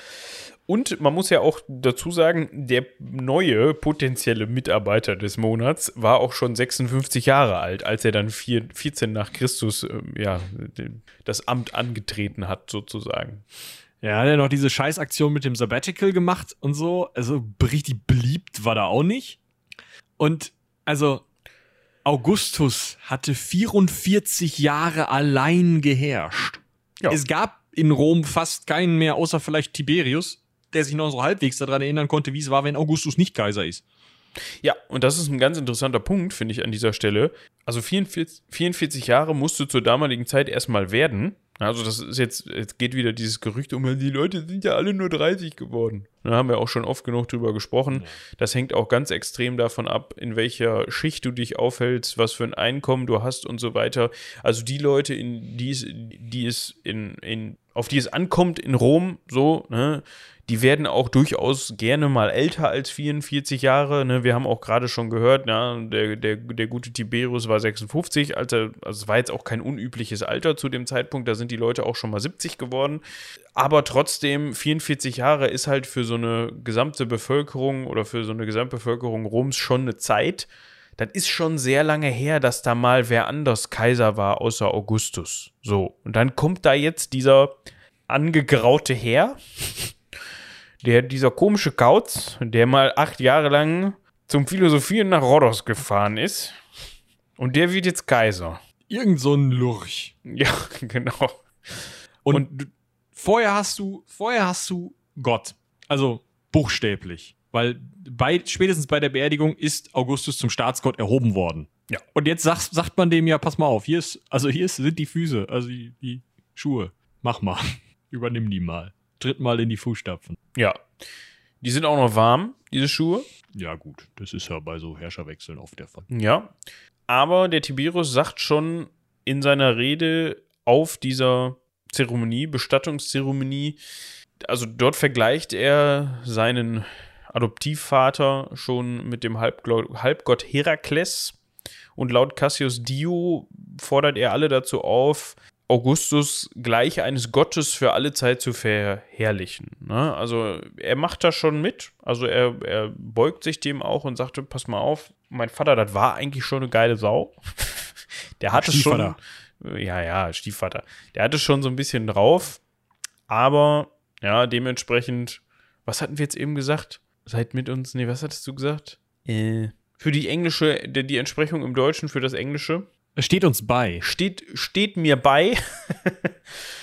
ich versuche das jetzt mal. Ja. Vielleicht nochmal, um dieses wörtliche Zitat kurz in Zusammenhang zu setzen. Also hat Cassius Dio geschrieben, ja, dieses gleich eines Gottes für alle Zeit zu verherrlichen Ding. Der Mann ist 163 nach Christus geboren worden. War also von diesem Zeitpunkt des Begräbnisses und der dementsprechenden Ohrenzeugigkeit entspannte 150 Jahre weg. Also mit Augenzeugenberichten war da nicht mehr viel. Da war eher so, ja, der Opa von meinem Opa, der, Der hat so gehört. der hat das von seinem Chef, damals hat er noch da in der alten Ziegelei gearbeitet, äh, an der Straße, die es heutzutage gar nicht mehr gibt. Und der Chef, dessen Frau, die hat das mal erzählt. Die war nämlich da gewesen. ja. So ist das dann abgelaufen. Also kann man eigentlich davon ausgehen, wenn man ganz ehrlich ist, vielleicht war das auch so ein mundläufiges Zitat, so im Sinne von, ja, das hat man sich damals so erzählt, dass der das gesagt hat und das hat sich per Mundpropaganda so übertragen. Aber eigentlich kann das genauso gut auch völliger Schwachsinn sein. Ja, so. Gut, also, Augustus ist tot, über der Erde, in seinem scheiß Mausoleum. Danke, Augustus. Ist richtig gut, dass man das auch nochmal sehen kann. Genau, man kann immer noch mal hingucken ah. und sagen, ach guck mal, da war der vorherige Kaiser, der hat alles gut gemacht und jetzt haben wir das da. Jetzt muss man sich auch noch überlegen, der Mann hat 44 Jahre als Alleinherrscher Kaiser gekaisert. Das gesamte System, der komplette Beamtenapparat, die, die die Stempelzeiten der Beamten, gut, die gab es nicht, die wurden noch nicht bezahlt, aber ihr könnt euch das vorstellen. Der gesamte Staatsapparat war komplett auf Augustus Neigungen eingestellt. Das heißt, wenn der gerne beim Frühstück Nachrichten hörte, dann wurden Nachrichten für Augustus Frühstück produziert.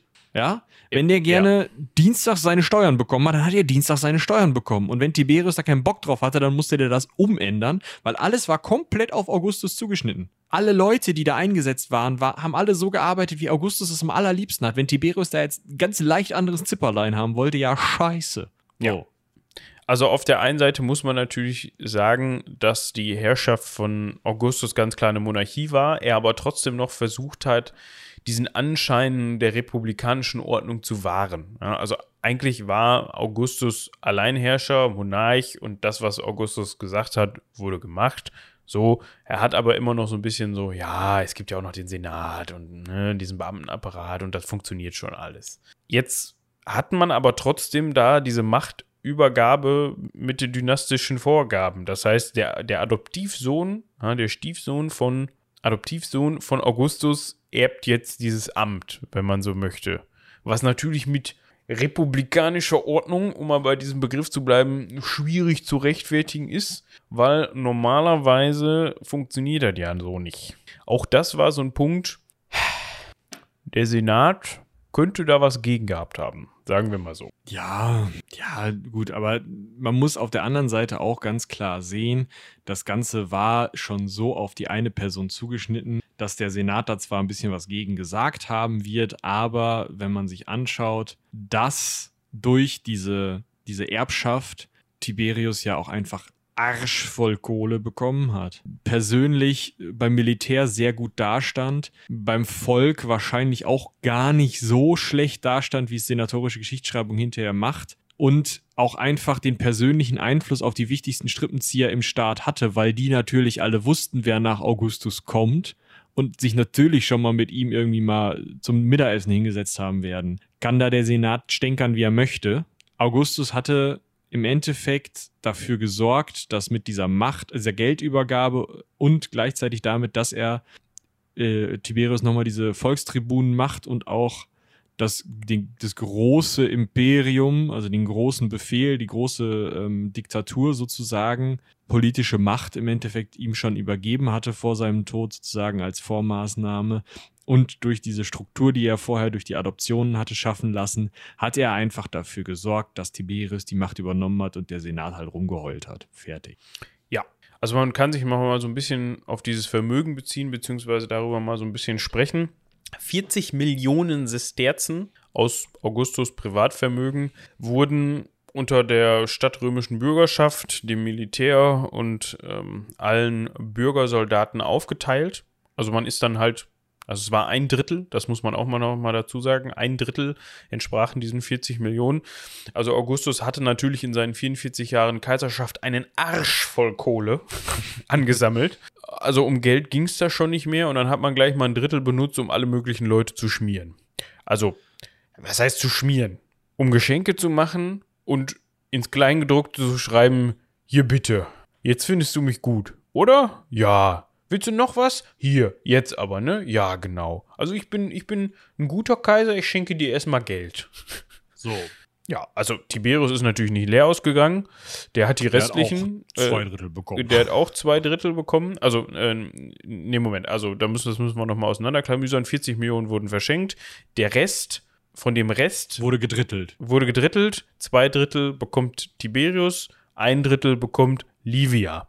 Livia den Namen haben wir schon mal gehört. die Witwe des Augustus, Mama Tiberius. Die Frau gibt es zu dem Zeitpunkt noch. Und das fand Tiberius zu dem Zeitpunkt gar nicht gut. Also erstmal Respekt. Ja, Tiberius ist schon 56. Das heißt, seine Mutter ist ein gutes Stück älter.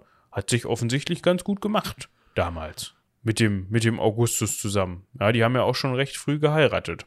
Warum gefällt ihm das jetzt nicht? Weil offensichtlich Augustus letzter Wille war, dass die gute Livia so ein bisschen mitregiert. Er hat sie also in diese Die julisch-klaudische Frau war zu dem Zeitpunkt 72. Ja, kann man doch mal machen. Also er hat sie dann, in 72. die, er hat sie dann in diese julisch-klaudische Familie aufgenommen. 72! Hat sie dann auch gleich mal Julia Augusta genannt. Also diesen Namen sollte sie tragen, nicht mehr Livia, weil das ist, ist ein schöner Name. Aber Julia Augusta klingt ja gleich viel, ne? Kaiserlicher. Ja, Und ähm, die sollte dann so ein bisschen dem guten Tiberius, der ja jetzt auch kein Jüngelchen mehr war, auf die Finger schauen. Also so ein bisschen so nach dem Motto, der verlängerte Arm ihres verstorbenen Mannes sein. Hat die auch tatsächlich noch eine Zeit lang gemacht. Die Frau ist 87 geworden. Ach, scheiße. Richtig Bock. Ja, vor allem hat Tib- Tiberius da richtig Bock drauf gehabt, glaube ich. Ja? Weißt du, du hast dann halt deine Mutti sitzen, die schon 72 ist und du wartest eigentlich so drauf, ja, komm, dann macht die das noch zwei Jahre und dann ist aber mal gut. Und dann wird die Dann macht die das 87. noch. Ja, also Ah. das, das war für ihn natürlich eine Herabsetzung, wenn man so will. Ne? Also es Ja. war halt so richtig so nach dem Motto, ja, okay, du bist jetzt Kaiser, aber Mutti guckt hier schön auf die Finger, was du da machst. Das geht natürlich nicht. Also, was, also es geht schon, er hat es sich anscheinend noch lange genug gefallen lassen. Aber ja, das ist natürlich trotzdem keine, keine Alleinherrschaft oder keine, auf, auf keinen Fall etwas, was mit Augustus Herrschaft zu vergleichen ist. So, jetzt, wer noch wichtig ist, äh, sind die Enkel des Augustus. Ja, also diese Generation äh, Gaius Caesar, Lucius Caesar, Agrippa Postumus, aber eben auch die Kinder des Drusus, ja, des kleinen Bruders von Tiberius, die er dann ja auch wieder adoptiert hatte, unter anderem eben den Germanicus. Also es sollte da, das hatten wir ja schon besprochen, wirklich dieses, dieser Strang von Adoptionen und auch Erbschaft sollte einfach dafür sorgen, dass in der Familie diese Herrschaft bleibt. Ganz einfach. Ja, was natürlich aber auch wieder Konfliktpotenzial mitbringt, ganz klar. Man Ja. kennt es. So, denn der Senat selbst fand das natürlich gut. Ja, also der hat Also- natürlich, also das, das, das Möglichst die Macht zu verteilen, das fand Ja. er gut. und dass, dass Mutti da auch noch ein Wörtchen mitzureden hat. Und so sollte sich Tiberius nicht nur den Beinamen Sohn des Augustus geben, sondern auch Sohn der Julia. Damit man das auch gleich mal Danke. schön sortiert hat. Ne, so, ja, du bist jetzt nicht nur der Sohn vom, vom eigentlichen Kaiser, sondern du bist auch Sohn der eigentlichen Kaiserin. Also im Grunde bist du nur so ein, so ein, so ein Stellvertreter, so ein, so, ein, so ein Ersatz. Du meinst so ein bisschen wie in Nordkorea. Ja, ja, wo, wo du noch einen ewigen großen Vorsitzenden und einen ewigen zweitgrößten Vorsitzenden hast und dann halt auch noch so einen großen Vorsitzenden. Ja, genau. Oder so ein bisschen wie in Gondor. Ja? Der war nur der Truchsess, bis, der, bis die Ja. eigentlichen Könige wie. Ja, nein, also so ganz so schlimm war es nicht. Jedenfalls offiziell nicht so. Der ist schon Erbe gewesen, aber trotzdem hat man den, dem offensichtlich nicht so viel Kompetenz zugetraut, beziehungsweise ihm selbst so viel vertraut, dass man hätte sagen können: Pass mal auf, deine Mutti, die geht mal schön ins, in, auf ihren Alterssitz und bleibt dann da, sondern, ne? also der Augustus wollte auch über den Tod hinaus noch dafür sorgen, dass da auch alles so läuft, wie er sich das vorstellt. Ja, Tiberius fand das natürlich scheiße. Oh Wunder. Und hat alle Ehrungen seiner Mutter abgelehnt. Der hat sich nicht Sohn der Julia genannt. Der hat gesagt, pass mal auf, Mutti. Du magst zwar ein Drittel unseres gemeinsamen Vermögens haben, aber ich mach das hier. Geh doch mal, G- genau. Da kennt sich meine Frau schon gut aus, dann kannst du dich vielleicht mit der zusammentun. So, das ließ ihn natürlich dann in den Augen des Senats relativ unsouverän wirken, weil er natürlich auch gesagt, hätte sagen können, ja, pass mal auf, Mutter, mach du. Ich frag dich zwischendurch und lade dich auch wohl mal zum Essen ein, aber Mehr nicht. ich Ja. mach das hier. Ich bin jetzt Sohn des Augustus und Sohn der Julia. Das qualifiziert mich ja eigentlich doppelt zum Kaiser. Insofern, wir, wir machen das mit den Ehrungen, aber du brauchst hier nicht reinfuschen. Das wäre ja souveräner gewesen. Das wäre ja schöner. So, ah, komm, Familie, alles tutti, alles toll. Können wir so machen. Ist halt nicht passiert. Wie gesagt, Tiberius gilt als störrisch. Hm. Also es ist so ein bisschen wie so ein bockiges Kind, ne? Obwohl er, wie gesagt, eigentlich schon 56 war zu dem Zeitpunkt, ist das so ein bisschen so, nee, nee, das mache ich jetzt nicht. Von meiner Mutter jetzt hier, das, die, die, die Würden an nee, das will ich nicht. Ja? Also im, im, im Grunde war es so ein bisschen so, wie er es macht, macht es falsch. Ach, immer. Also Das man hätte ja sowieso ihm das alles Problem. krumm auslegen können. Wenn er jetzt gesagt hätte, ja, ich erkenne das an, meine Mutti ist die Beste, dann hätten sie ihm wieder gesagt, ja, guck mal, der ist ja ganz schwach. Der kann sich ja gar nicht von seiner Mutter hier befreien und steht unter ihrem Scheffel, sozusagen. Genau. Schwierig. Ja, auf, auf jeden Fall hat man dann am 17.09.14, ist auch ein geiles Datum, weil da kein so ein Apoströphchen vorkommt, sondern einfach ist der 17.09.14. Nicht 2014, sondern 14. ja. Ja, hat man das Ganze nochmal so ein bisschen offizieller gemacht. Ja, vier Wochen nach Augustus Tod hat man das Testament schön im Senat verlesen, ist hingegangen und hat gesagt, ähm, komm, jetzt machen wir das einmal, einmal richtig, mal alles in trockenen Tüten und vergeben dem Tiberius hier auch nochmal die ganze Macht nochmal richtig offiziell. Und Tiberius hat aber sich geziert. Hat gesagt, nee, oh, Macht, blöd, will ich nicht. Das war nur ein politisches Manöver. Der wollte damit natürlich bescheidener wirken, als er war. Das Problem ist, das haben die Leute durchschaut und auch öffentlich durchschaut. Und das heißt, die Senatoren haben halt gesagt, ja, lol, du bist seit vier Wochen Kaiser, du Pappkopf. Du kannst jetzt nicht sagen, ich will aber nicht Kaiser sein. Willst du wieder nach Rhodos oder was? Ja, also das war so ein bisschen wie, du bist Sohnemann vom Geschäftsführer und im Testament des Geschäftsführers steht drin, dass der Sohnemann die alleinige Macht hat, hat und äh, zusammen mit Mutti alles erbt und es gibt nur noch so einen zeremoniellen Akt, dass der Vorstand dich anerkennen muss und da sagst du dann, ach nee, nee, ich will das Ihr eigentlich könnt das gut. Ja, so, ne, so. Aber im Endeffekt kannst du jederzeit sagen, ja, jetzt doch. Ist schwierig. Also, ja, du, du bist nicht um diese Person herumgekommen, weil dafür saß der auch einfach zu fest im Sattel. Ja, Ja, ist auf jeden Fall eine scheiß Aktion gewesen und das heißt im Endeffekt, oder das ist sinnbildlich dafür, dass schon mit Augustus Tod eigentlich das schwierige Verhältnis von Tiberius zum Senat anfängt. Ja, bei Augustus hat der Senat immer noch gesagt, ja, komm, der hat die Republik gerettet, alles cool. Und jetzt kommt halt irgendwie so ein bisschen der Moment, ah, da, so richtig wollen die keinen Kaiser, aber ohne geht's auch nicht, weil der ganze Machtapparat schon auf den Kaiser ausgelegt ist. Ja, ist halt eine Kacksituation für Tiberius. Und Tiberius hatte auch eigentlich ein Mittel. Ja. Also gut, erstmal hat er versucht, hey, komm hier, Senat, macht mal alles irgendwie mit. cool. Hey, wir können so ein bisschen, ja, wir können so ein bisschen gemeinsam regieren. Ja, ich habe hier die folgende Idee, wollt ihr das nicht mal beschließen? Aber irgendwie hat das nicht geklappt. Der Senat hat halt immer gesagt, nee, Alter, das beschließen wir jetzt nicht. Das ist. Du hast die Truppen schon losgeschickt und jetzt kommst du an und fragst. Das Genau, ist so, Kacke. So nach dem Motto, ich habe das schon mal in die Wege geleitet, die sind auch schon unterwegs, die Jungs. Ich, ich habe mir jetzt einfach gedacht, ihr wart damit einverstanden, oder? Ihr wart doch damit einverstanden, oder? nicht? Ah, jetzt können wir es nicht mehr ändern, das tut mir jetzt leid. Aber eigentlich war das so, das war so seine Idee, ne? Dass er das so ein bisschen mit, mit dem Senat auskungelt und die ihm da so ein bisschen nach der Pfeife tanzen und dann ist halt auch alles schön und dann muss er auch so ein ganz ekliges System nicht anwenden, was Augustus tatsächlich schon angewendet hatte, was es schon in der Republik gab, was dafür sorgen sollte, dass die Leute, die im politischen System unangenehm werden, entsorgt werden konnten das klingt aus heutiger Sicht ziemlich fies, aber damals, also es- aus heutiger Politiksicht ist das einfach undenkbar eigentlich in heutigen Staaten, aber damals war es halt relativ normal, wir haben ja am Anfang schon drüber gesprochen, dass wenn du halt dummerweise ungemütlich warst, dann äh, Exil oder Öck. Dementsprechend hatte man auch da ein Mittel, um das zu erzeugen, damit das alles so einen schönen bürokratischen Charakter kriegt, den sogenannten Majestätsprozess. Den gab's schon in der Republik, da konnte man eben, wenn man die Erhabenheit des Staates angegriffen hat, dafür verurteilt werden, ähm, dass man das getan hat, und zwar zum Tode oder zum Exil. Das war in der Republik die Idee, wenn jetzt einer ans Kapitol pinkelt, das könnte man den dann halt weg. Sehr schön. Ja. Oder ähm, wenn jemand so einen so Spartakusaufstand abzieht, wäre da auch so ein Fall für so einen Majestätsprozess. Oder, und das ist auch geil, wenn du Scheiße baust beim Feldzug, so Varus, der wäre auch so ein Fall gewesen, wenn er es überlebt hätte. Ähm, weil den hätte man, dem hätte man dann gesagt, ja, pass mal auf, durch deine Niederlage und deine Unfähigkeit, diesen Krieg zu gewinnen, hast du die Erhabenheit des Staates Rom befleckt. Wir finden nicht, dass du das überleben musst.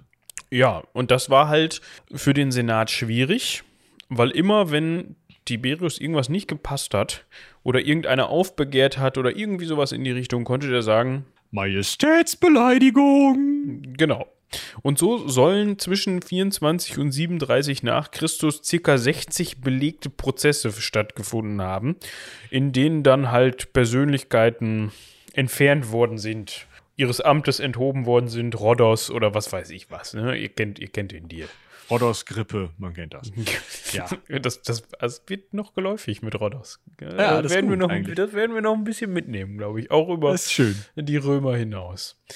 Ja, Rhodos auf jeden Fall. Das, äh, wenn du nach Rhodos wolltest, konntest du den Flug schon, ah gut, die Überfahrt mit dem Bötchen schon gewinnen, wenn du eine Münze mit dem Abbild des Kaisers beim Bordellbesuch oder wenn du aufs Scheißhaus gegangen bist, mitgenommen hast, falls du vorher dem Kaiser schon irgendwie unpassend warst. Das ist natürlich also das kommt jetzt aus der senatorischen Geschichtsschreibung, das heißt, hundertprozentig belegen kann man das jetzt nicht. Aber das spricht dafür, dass das schon Willkürprozesse waren.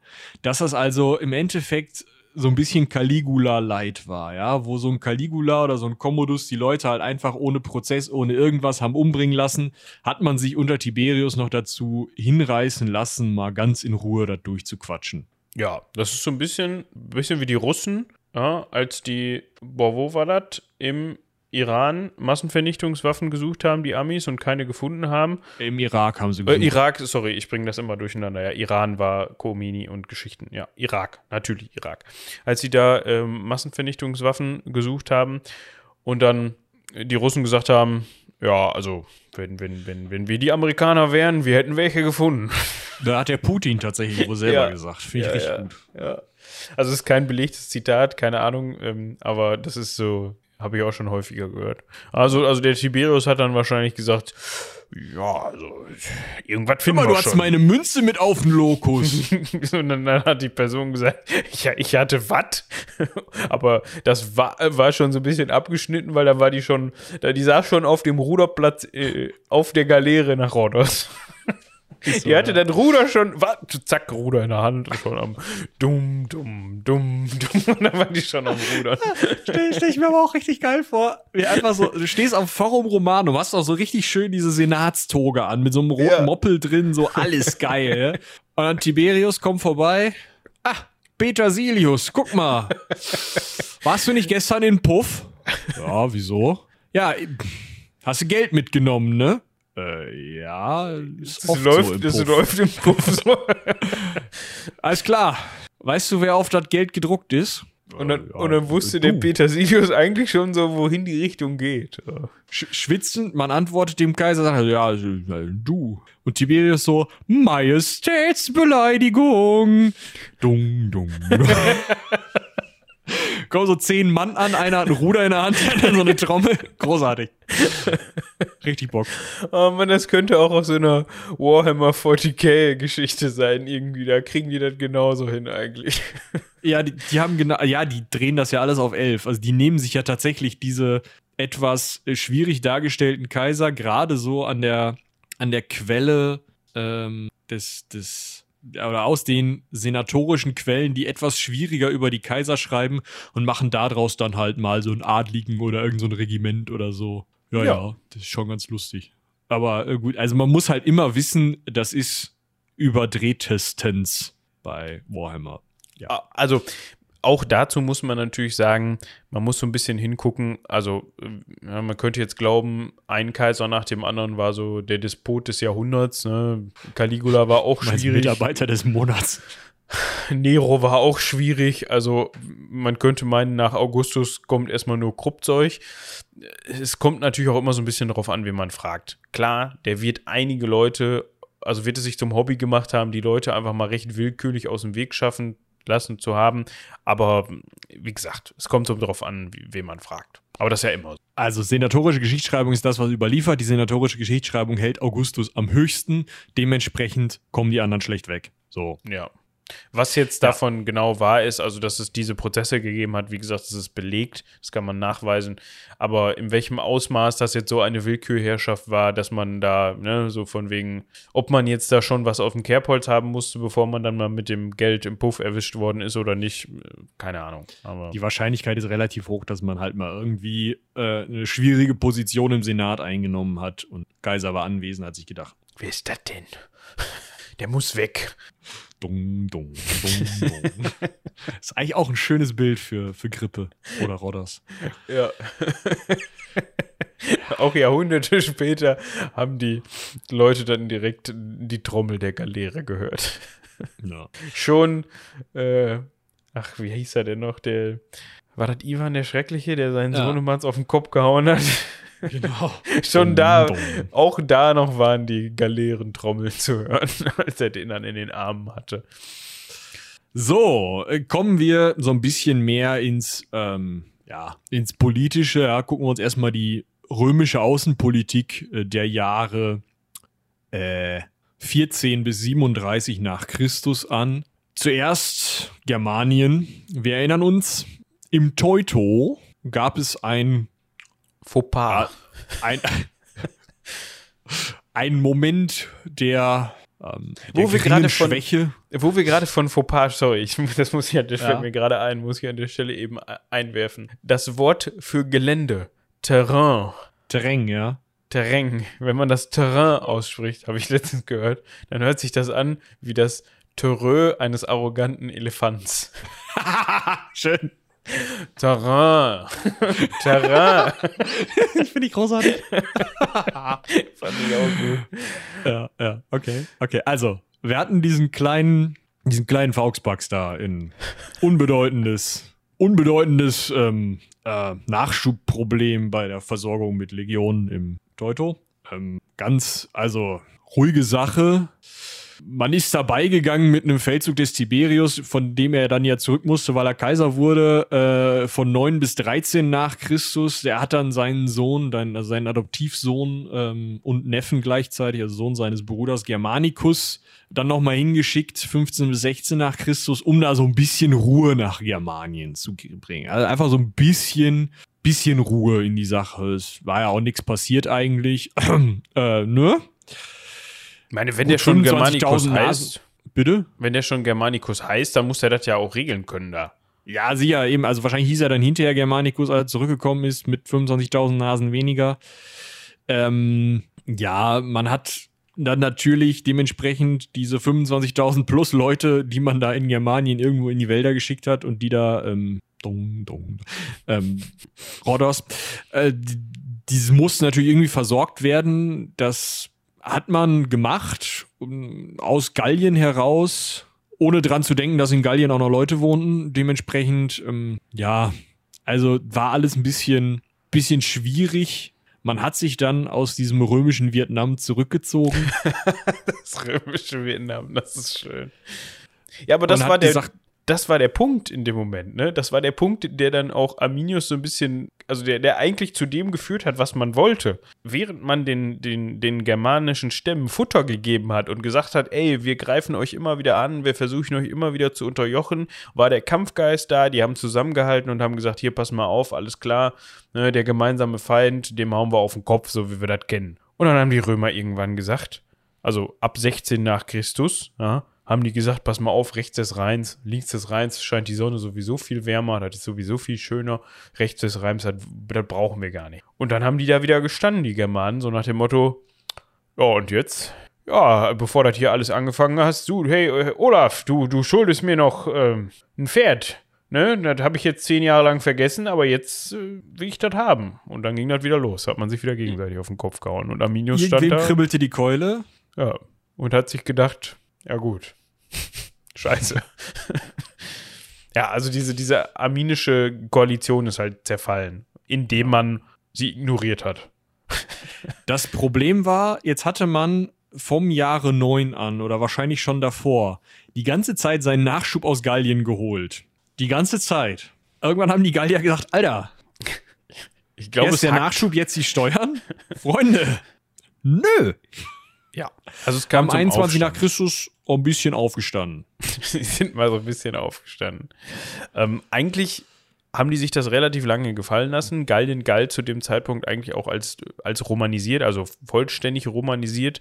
Und das erkennt man auch unter anderem daran, dass dieser Aufstand angeführt wurde von römischen Hilfsoffizieren. Das heißt, von gallischen Hilfsoffizieren, die im Dienste Roms standen, die aber sogar römisches Bürgerrecht hatten. Das heißt, das waren eigentlich Römer. Die hatten die römische Kultur, die haben römisch gelebt, die haben wahrscheinlich weitestgehend Latein gesprochen. Aber, aber trotzdem, die bezahlten nicht so gerne. Genau, trotzdem haben die sich irgendwann halt mal gedacht, mehr als die beiden Taschen links und rechts umstülpen kann ich nicht. Ja. Und die letzte Sistierze, die ich in meiner Unterbuchse versteckt habe, die will ich dir jetzt nicht geben. Die muss ich noch in den Puff tragen. Dem, dementsprechend begehren wir mal auf. Gleiches Problem, anderer Ort in Nordafrika ist das gleiche im Endeffekt auch passiert. Schon 17 nach Christus hat man sich gedacht, immer zu, die ganzen Römer werden ja, die ganzen richtigen Legionäre werden ja abgezogen, sollen alle irgendwie in Germanien in den Wald gehen. Scheinbar ist da Bedarf. Hm, beziehungsweise noch sind hier keine neuen Legionen ausgehoben. Ähm, außerdem kommt hier andauernd irgend so ein Römer vorbei und baut hier eine Straße hin oder zeichnet die Gegend. Wir wollen das nicht. Aber auch da war es wieder ein ähm, einheimischer Hilfsoffizier äh, namens äh, Takfara, Takfarinas. Ja, es sind halt diese Hilfstruppen, ihr kennt das System, das haben wir euch ja schon mal erzählt, dass es halt ähm, die Bürgersoldaten, also die Legionäre gab und auf der anderen Seite eben aus den besetzten Gebieten wurden Hilfstruppen ausgehoben, die auch noch auf ihre Art gekämpft haben, also nicht auf diese Legionärsart, sondern dann halt äh, wahlweise Bogenschützen waren oder eben bei den germanischen Hilfstruppen, äh, die halt oft tatsächlich noch auf germanische Art und Weise gekämpft haben, ohne Rüstung oder so. Also ne, da gibt es zwar verschiedene Varianten, weil verschiedene Gegenden. Und diese Leute, deren Offiziere wurden eben zu Bürgern gemacht, um sie an das Reich zu binden. Man sieht, es hat nicht so gut funktioniert. Mm, man musste sich dann einfach noch mal ein bisschen mehr darauf konzentrieren, die zuerst zu unterwerfen und dann noch stärker zu romanisieren. Das hat aber im weiteren Verlauf geklappt, wie man ja auch daran sieht, dass man diese Bereiche immer weiter unter seiner Kontrolle hielt und auch weiterhin geschützt hat, mit unter anderem dem Limes, über den wir letzte Folge geredet haben. Genau. Wir können jetzt noch mal eben kurz über Armenien sprechen. 35 nach Christus, das gilt so ein bisschen als ein größerer oder Tiberius größter außenpolitischer Erfolg. Da geht es mal wieder um das armenische Königreich, was zwischen dem Einflussgebiet Roms und des Paterreichs, dem des Paterreichs lag. Da haben wir auch schon mal viel drüber gehört, über das Paterreich. Das war immer so ein bisschen so ein Widersacher, so ein Konkurrent von Rom. Spä äh, später dann daraus hervorgegangen halt auch das Persische Reich, wenn ich das richtig im Kopf habe. Mhm. Ähm, und Armenien lag halt genau dazwischen. Ja, das war so ein hätte man so ein bisschen zu so einem Satellitenstaat oder Stellvertreterstaat äh, machen können, beziehungsweise hatte die, hatte vor, das zu machen. Und da gab es dann mal wieder die Frage, wer wird als nächstes König, wen setzen wir auf den Thron? Das hat hier und da mal funktioniert. Das haben die schon zweimal, also 20 vor Christus und zwei nach Christus, haben die das versucht. 35 nach Christus wollten sie es dann nochmal versuchen, da einen Herrscher hinzusetzen, den sie sich selbst überlegt haben. Tiberius hat dem Ganzen dann da mal einen Riegel vorgeschoben und hat dann die mit dem mit Hilfe des, des Stammes der Iberer einen eigenen, also ist eigentlich auch irrelevant, aber das haben wir in der Nero Folge schon gehört, dass das äh, dann zu Neros Zeiten auch noch so mit, also es ist so ein bisschen der Übergangserfolg zwischen den beiden. Ja. Äh, Caligula Folge, falsch rum, hast ja. recht. Genau. Also ja. auch da hat man schon gehört, okay, da hat der, wurde mal so ein bisschen in, in ähm, in Armenien rumgewerkelt. Ne? Das ist immer noch derselbe Schauplatz und derselbe Konflikt, über den wir da gesprochen haben. Aber er hat auch nicht nur auf den Sack bekommen, sondern hat auch da zumindest ein bisschen was erreicht. Ja. Jetzt kommen wir wieder zu dem, worüber wir die ganze Zeit schon geredet haben, äh, interessanten Ereignissen innerhalb der julisch-claudischen Familiendynastie. Zuerst denken wir noch mal kurz drüber nach, wer war eigentlich als Nachfolger von Tiberius geplant gewesen, so ganz am Anfang. Ne? Man können ja, wir hatten diesen Marcellus, der ist aber irgendwie unter die Räder gekommen, der hat das nicht so lange gemacht. Gut, der ist raus. Äh, wir hatten äh, Gaius Caesar und Lucius Caesar, die beiden Söhne von Agrippa, die noch zu Lebzeiten Agrippas äh, auf die Welt gekommen sind. Enkel von Augustus, Kinder von Julia Drusilla, von ähm, äh, äh, Julia, ich weiß gar nicht, ob sie Drusilla ist, von äh, Enkel von, äh, Kinder von Julia, der Tochter von Augustus, also im Endeffekt ähm, Enkel, direkte Enkel von Augustus. Das waren so die Jungs, die wollte man ganz gerne, ne? Also die wären eigentlich so als Nachfolger von Tiberius super gewesen. Die sind ja dann leider im Zuge oder im Laufe oder zeitlich in der Nähe von Tiberius Rückkehr nach Rom leider ähm, auf verschiedenen Feldzügen unter die Räder. Jetzt gab es da noch einen, einen einzigen Enkel, Tochter, äh, Sohn von äh, Julia ähm, und Agrippa, also Sohn von Augustus Tochter und Augustus bestem Kumpel. Das war der Agrippa Postumus, der ja wegen Unfähigkeit, Doofheit und sowieso schwierigem Charakter schon nach Rhodos verbracht, also irgendwo ins Exil, keine Ahnung ob Rhodos, aber ins Exil verbracht worden war noch zu Augustus Lebzeiten. Jetzt ist er bei Machtantritt des Tiberius Grippe. Also Passiert. Also anders ist, ja, ist halt ein belegter Mord blöd. Man weiß aber gar nicht, wer diesen Mord in Auftrag gegeben hat. Es gibt jetzt drei Möglichkeiten. Die erste Möglichkeit ist, Augustus hat gesagt, hm, der Tiberius, in dem System, was ich habe, hat der einen schweren Stand. Seine Mutti sitzt da noch und ähm, ne, guckt irgendwie drauf. Seine Frau ist im Exil und seine Frau ist die Mutter von diesem Agrippa Postumus und die hat natürlich ein Interesse, das ist meine Tochter, also Augustus Tochter, ist im Exil und Mutter von dem Agrippa Postumus, der auch im Exil ist. Die hat natürlich ein Interesse daran, sich zu rehabilitieren, sich aus dem Exil zurückzubringen. Und das geht nur, wenn sie jemanden hat, den sie auf den Kaiserthron setzen kann anstelle von Tiberius. Das heißt, im Zweifel hat Augustus gesagt, hm, dann machen wir den doofen Enkel lieber mal weg, bevor Tiberius da Probleme kriegt. Es sind ja noch andere Leute aus der Familie da, die was können. Die andere Möglichkeit ist natürlich, dass Tiberius sich gedacht hat, boah, nee, den Dödel brauche ich nicht irgendwie in meine Gegend haben. Agrippa Postumus, der muss weg und hat das dann selber äh, beauftragt. Es kann natürlich auch noch sein, dass irgendwelche von diesen Gedanken irgendwer anderes hatte und gesagt hat, gut, jetzt hier mit dem Machtübergang wird das alles schwierig, den Agrippa Postumus nehmen wir mal gleich aus der Gleichung raus. Kann auch sein, dass irgendein Senator sich gedacht hat, wenn ich dem Tiberius richtig ans Bein pissen will, wenn ich dafür sorgen will, dass er einen richtig schweren Stand hat, dann sorge ich dafür, dass der Agrippa Postumus wegkommt. Das ist eh ein Idiot den lasse ich umbringen, dann steht Tiberius doof da, weil an Tiberius komme ich nicht ran. Alles Mögliche ausgegangen, man weiß es nicht, aber Agrippa Postumus war am Ende tot. Es gab aber noch mal ein kurzes Aufflackern, weil ein Sklave äh, irgendwann mal behauptet hat, er sei Agrippa und den Thron eingefordert hat. Wahrscheinlich einer, der von einem Senatoren geschickt wurde, der Tiberius loswerden wollte, weiß man nicht. Aber die Story ist auch relativ schnell in so einem Dung, Dung, Dung verlaufen. Ja, genau. Ja, dann müssen wir eigentlich zum, zum wirklich Thronfolger kommen, oder?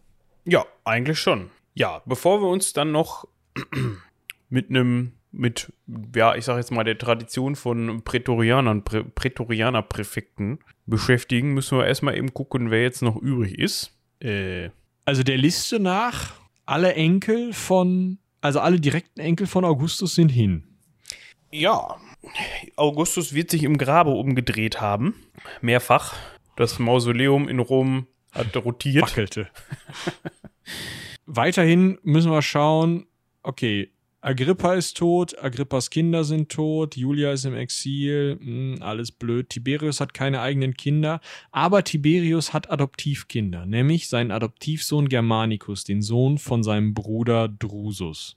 Und dieser Germanicus ist eigentlich, also der ist adoptiert vom Kaiser ist beim Volk sehr beliebt, ist bei den Soldaten sehr beliebt, ist ein fähiger Militär, kämpft halt als Ersatzmann für Tiberius 15 und 16 nach Christus in Germanien, kriegt das super hin. Top-Kandidat eigentlich. Ja, ja, super, 10 von 10 also. Wood, Wood Kaiserhim. ähm, Wood Kaiserhim again. So. Problem war nur, der wusste das natürlich auch. Ja. Das heißt, der ist rumgelaufen und hat die ganze Zeit irgendwelche außenpolitischen Alleingänge durchgezogen. Der ist hingegangen und hat sich in östlichen Reichsteilen gerade von den Griechen feiern lassen, als wir, also auch als Grieche mehr oder weniger mit feiern lassen, was natürlich für so einen römischen Feldherrn einfach schlecht aussieht und hat auch noch ähm, einen anderen Kandidaten in der armenischen Thronfolge bevorzugt als Tiberius und auch als Piso. Piso war in dem Fall das Kindermädchen oder der Berater oder der Aufpasser, wie man das nennen will, den Tiberius dem Germanicus gleich mal mitgegeben hat, weil er sich schon gedacht hat, Adoptivsohne Matz, du bist beliebt dabei alles. Ich möchte das nicht. Wir setzen dir jetzt mal hier diesen Herrn vor die Füße, nicht vor die Füße, äh, vor den vor die Nase, vor die Nase. Das kommt besser vor die Füße. Das wäre so ein bisschen ja, auf Tritthöhe vielleicht. Das hätte der Germanicus lieber gehabt. Ja, weil dieser Piso, der war dem schon ein Dorn im, im Auge, kann man sich vorstellen, ja, wenn man von seinem Vater, also wir nennen ihn jetzt mal so, Adoptivvater, dann da so einen Aufpasser vorgesetzt bekommt, dann hat man das nicht so gerne und dann versucht man da so ein bisschen sich zu befreien. Michi hat gerade schon von außenpolitischen Alleingängen gesprochen. Einer davon war zum Beispiel, dass er 19 nach Christus nach Ägypten gereist ist. Ja, jetzt könnte man das sich denken, nicht. jetzt könnte man sich denken, ja gut, also der war Sohn vom Kaiser, warum soll er nicht nach Ägypten reisen, wenn er da gerne hin will? Pyramiden gucken? Ja, so. Das das Problem war, die Provinz Ägypten war Privatbesitz des Kaisers. Da hat der Kaiser schön seinen eigenen Mann eingesetzt, ja, also ähm, der Verwalter von Ägypten war immer nur ein Ritter, kein Senator, damit die Senatoren da nicht reinfuschen konnten. Das heißt, nur der Kaiser und in Stellvertretung dieser äh, Ritter durften überhaupt die Einreise nach Ägypten erlauben. Da ist man nicht einfach hat so nicht gefragt. Genau, das hat man nicht gemacht.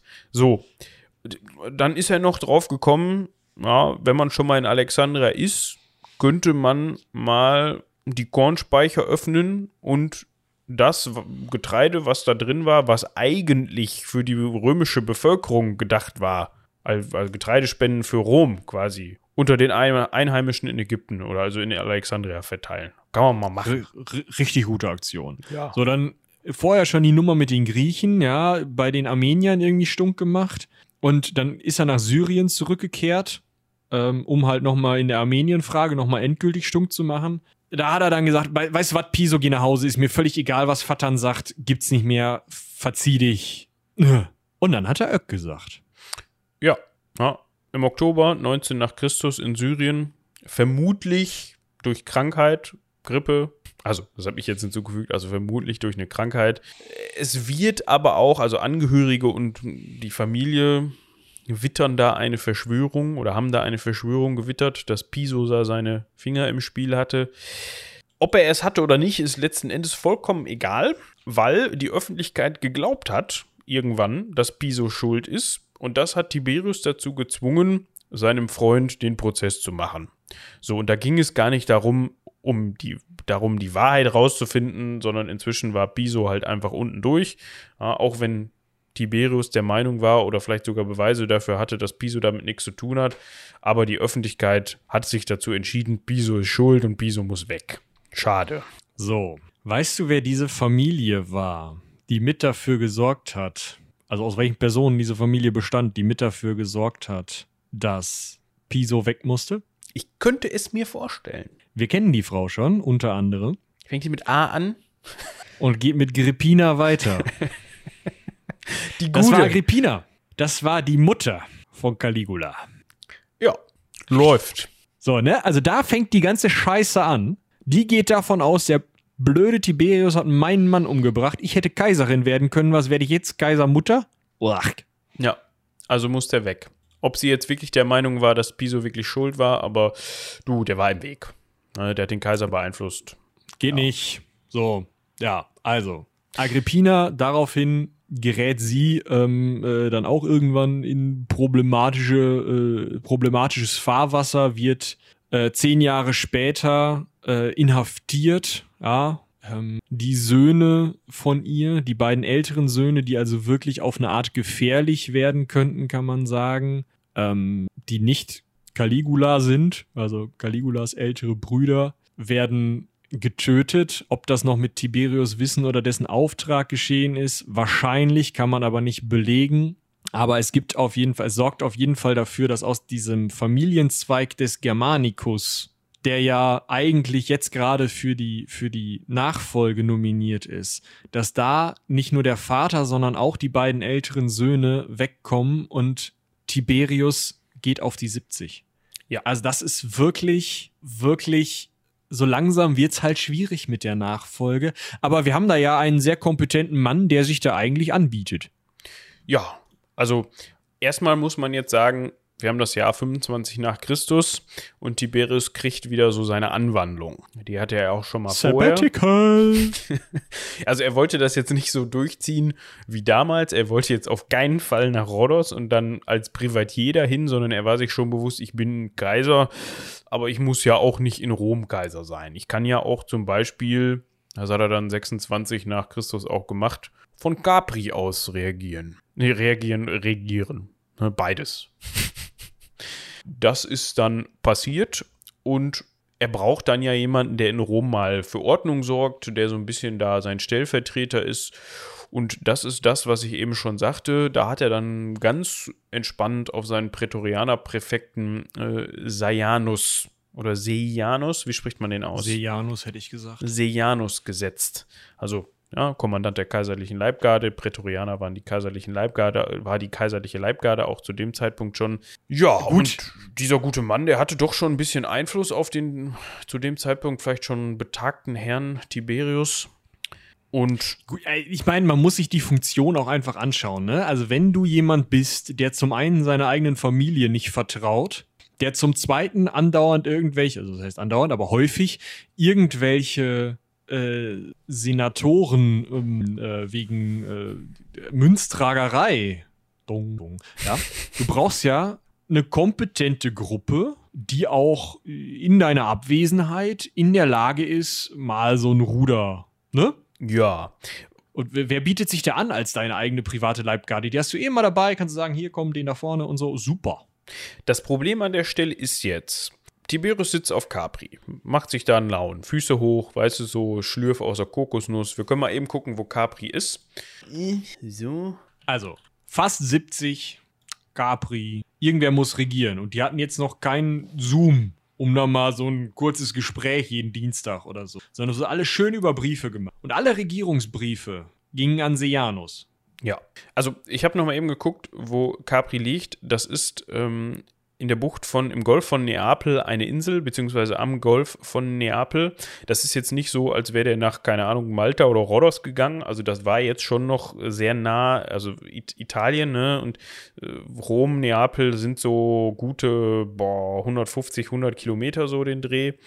Also das ist jetzt nicht komplett außer Welt. Der ist jetzt nicht nach Afrika gegangen oder nach Ägypten oder sowas. Ja? Also das, der war schon noch erreichbar. Das Problem ist halt, der sitzt halt auf Capri. Den Briefverkehr regelt, wie Michi gerade schon sagte, sein Prätorianer-Präfekt. Und den Zugang zu ihm, den regelt, Regelt? er auch. Sein Prätorianer-Präfekt. Folglich, wenn du was vom Kaiser wolltest, wolltest du eigentlich was von Sejanus. Sejanus hat sich an diese ganze Sache natürlich sehr gewöhnt.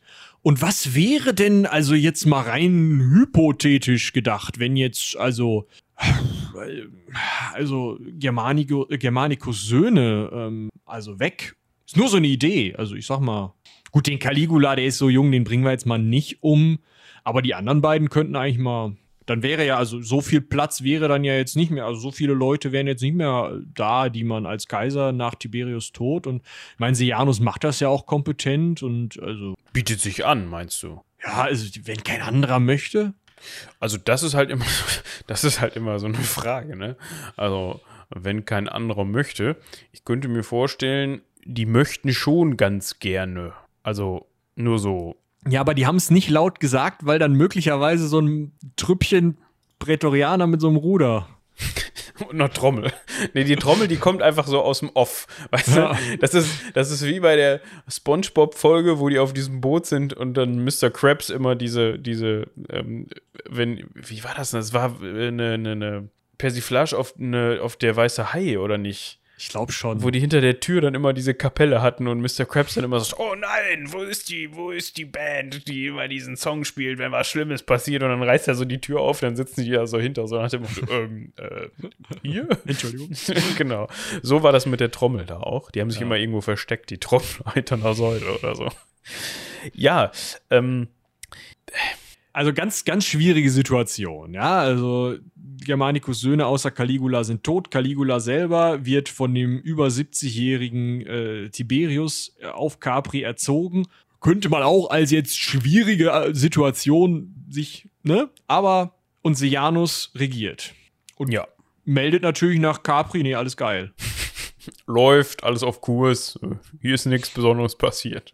Und Tiberius in dem Alter wahrscheinlich so, ja, weißt du was, ist mir auch egal, passt schon, der kriegt das schon irgendwie hin.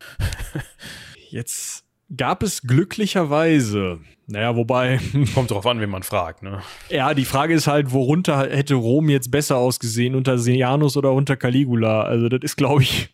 Aber es gab Antonia die Jüngere.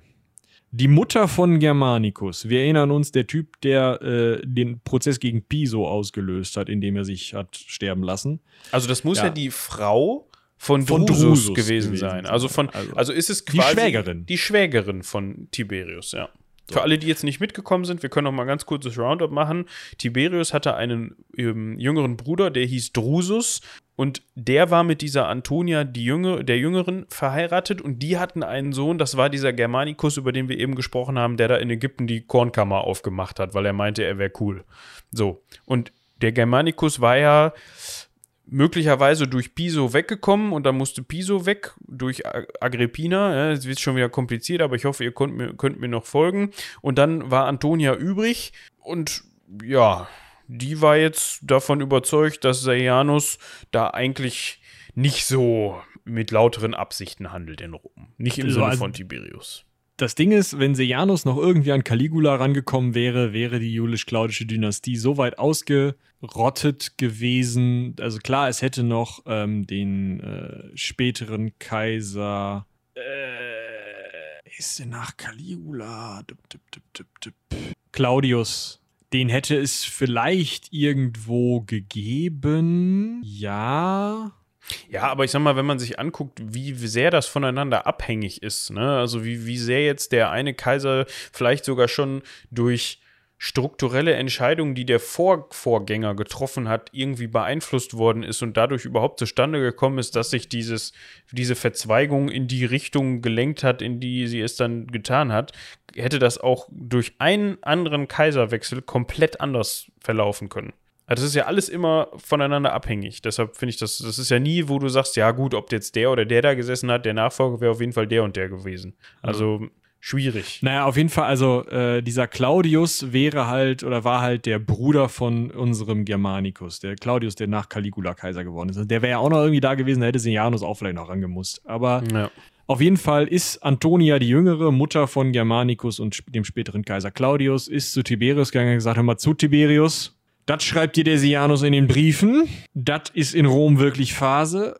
Willst du, dass der nach dir Kaiser wird? Und Tiberius hat nach außen hin an Sejanus geschrieben, Jo, Sejanus, ich habe gehört, du willst kein Kaiser werden. Klar, super, machen wir. Komm einfach mal vorbei, ja, 31 nach Christus.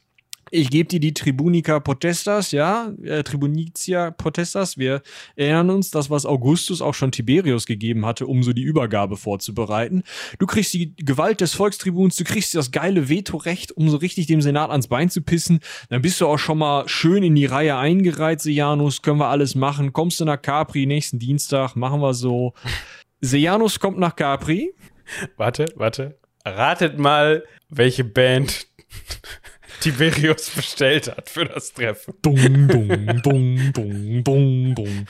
Ja, äh, Ja, also wie auch immer der das geschafft hat, also die Antonia das geschafft hat, das ist ja auch so eine Sache, ne? Die muss, der muss ja auch erstmal, sie muss ja auch erstmal als eine Frau, ja gut, sie hatte vielleicht ein bisschen, ihr Wort hatte vielleicht ein bisschen Gewicht, weil ne, Mutter von Germanicus, Schwägerin und so weiter, dann ist man vielleicht beim Kaiser jetzt auch nicht so eine ganz Unbekannte und kann schon mal da einen Vorwand einbringen, ohne gleich selbst auf die Galeere zu müssen.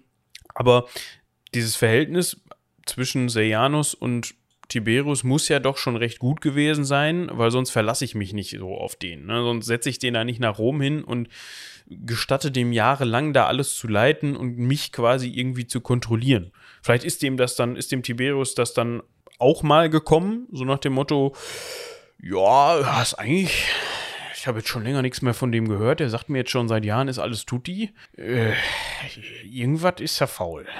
So gut kann es gar nicht laufen. Dementsprechend, ja, vielleicht musste da nur mal die Saat gesetzt werden und der Rest hat sich dann von ganz alleine erledigt.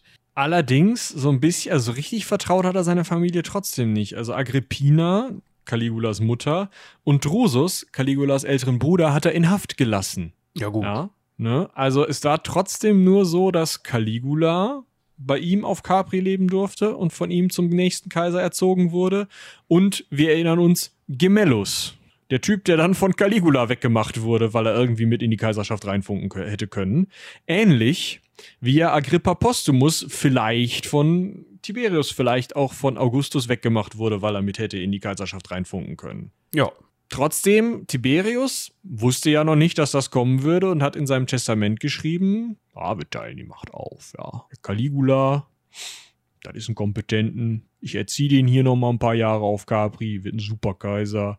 Gemellus, das ist mein Enkel, wird ein Supergeil. Und wieder kriegt ein Prätorianer-Präfekt dann die Möglichkeit, eben dafür zu sorgen, dass Gemellus wegkommt, Caligula alleine die Macht übernimmt und das dazu, dafür sorgt er, indem er einfach behauptet, ja, Caligula hatte sie nicht mehr alle beisammen, als er das Testament geschrieben hat.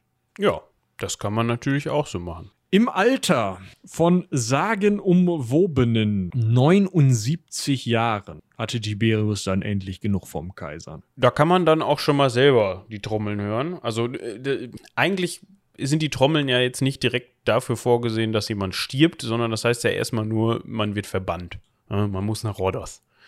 Er selbst ist dann halt einfach totgestorben. Öck, weg. Druck. Genau. Ja, das ist das vielleicht sogar gar nicht so rühmliche Ende des Tiberius, oder? Ja. Und was. Ich meine, gerade so die letzten, was sind das? Zwölf Jahre auf Ja, Capri? diese Capri-Zeit, ne, die ist so ein bisschen. Hm. Also, es war jetzt nicht in Pomp weggestorben quasi, sondern es war schon so lange vorbereitet, dass er bald irgendwann mal Schluss ist. Vielleicht hat er auch nicht mehr so Bock gehabt. Man weiß es nicht so genau. Ich gucke gerade auf die Uhr und sehe, wir haben jetzt fast zweieinhalb Stunden. Das ist mal wieder eine längere Folge für den guten Herrn Ja. Tiberius. Aber es ist ja auch sehr viel passiert. Man musste ja auch erstmal dieses ganze Augustus-Verfüge, Verfüge, Gefüge da. Ja, ich merke auch, zweieinhalb Stunden ist man hier schon am Quasseln. Aber wenn wir erst eine halbe Stunde über irgendein Sonnensystem quatschen, dann könnte das auch dabei rauskommen. Also nicht ganz eine halbe Stunde. Wir müssen aber an dieser Stelle auch definitiv einen großen Dank an Katharina aussprechen, die für uns recherchiert hat und die das wirklich großartig gemacht hat, weil ich muss sagen, ich hatte nicht das Gefühl, dass wir zu sehr ins Detail gegangen wären, sondern es ist einfach so viel passiert. Ja, genau. Also vielen, vielen Dank an Katharina. Hätten wir eigentlich auch schon zu Beginn der Folge sagen können, aber da waren wir leicht vom Sonnensystem Lich oder Lich abgelenkt. Dementsprechend tun wir das an dieser Stelle, äh, holen wir das an dieser Stelle nach. Genau. Und was ich jetzt gerade noch sagen wollte, wenn es das dann das nächste Mal um Augustus geht, dann wird sich wahrscheinlich ein bisschen was doppeln. Ne, das, das ist nun mal so. Wir hatten ja auch am Anfang sehr viel über Augustus gesprochen. Das war aber wichtig, um zu verstehen, wie Tiberius denn mit seinem Zieh, äh, mit seinem Stiefvater dann überhaupt irgendwie äh, verbandelt war und wie es dazu kommen konnte, dass Tiberius auf diesem Thron gelandet ist. Ihr kennt das. Also, ihr kennt das auch schon von vorangegangenen Folgen. Wir haben auch über Tiberius schon gesprochen in der Caligula-Folge und wir haben auch dann ähm, später schon über den Vorgänger von Nero gesprochen in der. War Caligula? Nee, der war nicht direkt, ne? Da war noch jemand zwischen. Oder bin ich? Ich vergesse das. Nerola Äh, ging, nee, äh, Nerola. Nero. Äh, nee, Caligula, äh, darauf folgte besagter Claudius, Genau. der kleine Bruder von Germanicus. Und dann kam Nero. Ja, dementsprechend. Aber auch, ihr kennt das, ne, dass wir immer mal so ein bisschen den Vorgänger angerissen haben und dann in der Folge drauf dann den Vorgänger komplett Ih. gesprochen. Ja, äh, wir reißen den, den, haben den Augustus so ein bisschen angerissen, um ihn dann nächste Folge komplett fertig zu machen. Fertig. Ja, wir bedanken uns natürlich vielmals fürs Zuhören. Wir hatten eben schon mal kurz angerissen, ist auch mein Lieblingswort jetzt zum Schluss hier, fällt mir gerade ein. Wir haben ja eben schon mal kurz angemerkt, die Sammeltassen sind auf gutem Wege. Wir wollen da noch nicht zeitlich irgendwas nennen, aber ähm, wir sind kürzer davor denn je. Als denn je ist das eine richtige. Passt schon. Was ich auf jeden Fall sagen würde, was wir, glaube ich, tun können, wir haben das jetzt nicht besprochen, aber ich postuliere das einfach mal. Wenn es Sammeltassen geben wird, werdet ihr das zuerst über Steady erfahren. Ich weiß nicht genau, wie das da mit den Nachrichtenfunktionen ist. Wahrscheinlich kriegt ihr eine E-Mail, wenn wir euch eine Nachricht schreiben.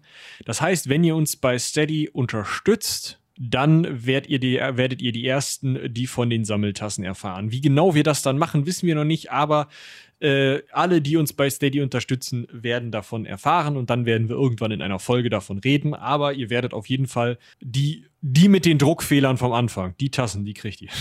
Ja, und ich glaube nicht, dass wir, ich habe da gerade mal so drüber nachgedacht, hatten wir auch noch nicht drüber gesprochen. Besprechen wir einfach in der Folge, passt schon, wir sind ja unter uns. Ähm, falls jetzt die Leute Angst haben, dass es da irgendeine Limitierung geben wird. Also ich glaube nicht, ich glaube also, nicht, dass wir da eine Stückzahl haben und jetzt sagen, nee. also ich, ganz ehrlich, also wir werden da keine ne, tausende Tassen verkaufen, ist völliger Quatsch. Deshalb ist das auch, also deshalb ist das auch hinfällig. Ähm, was ich mir vorstellen kann, also es wird jetzt nicht sagen, es gibt 50 Mal die Tasse und wenn die weg ist, ist die weg. So, das wird es, glaube ich, nicht geben. Was es aber geben wird, dass wir ähm, dass wir vielleicht mal sagen, so nach einem halben Jahr oder was auch immer, ist jetzt eine völlig fiktive Zahl, müssen wir nochmal besprechen. So, jetzt ist Auflage 1 ist durch, je nachdem, wie das angelaufen ist, ob sich das für uns lohnt, noch eine zweite Auflage zu machen. Aber jetzt gibt es Auflage 1 vielleicht nicht mehr oder nicht mehr alle daraus, sondern vielleicht nur noch äh, bestimmte Motive und dann kommt ähm, eine zweite Serie mit anderen Gesichtern. Genau, sowas in die Richtung. Wir wissen auch noch nicht, wenn Sammeltassen äh, sind ja ein Ding, ne? Müssen wir ja, machen wir ja, ist klar. Aber vielleicht kann man da auch nochmal ein T-Shirt oder eine Basecap oder Merch im Allgemeinen draus machen. Ähm, wir sind auch tatsächlich immer noch nicht ganz am Ende äh, bei der Diskussion, wo genau wir dieses Merch dann herkriegen. Aber ihr werdet informiert werden. Ja, genau. Also falls da jemand ähm, irgendwie zuhört, schreibt uns auch sonst gerne eine Mail an rumlabern.seitenwälzer.de, falls ihr da irgendwelche Konnektionen habt. Konnektionen habt, genau. Oder selber sagt, ich bin in Besitz eines Tassendruckunternehmens und wir haben noch Kapazitäten und wir könnten uns eine Kooperation vorstellen mit Tassendruckbedürftigen. Äh, genau. In diesem Sinne würde ich sagen, wir bedanken uns nochmals, vielmals fürs Zuhören. Haut rein, bis zum nächsten Mal. Dung, dung, dung, dung. Das ist jetzt das, wo du ausfaden musst. Tschüss zusammen.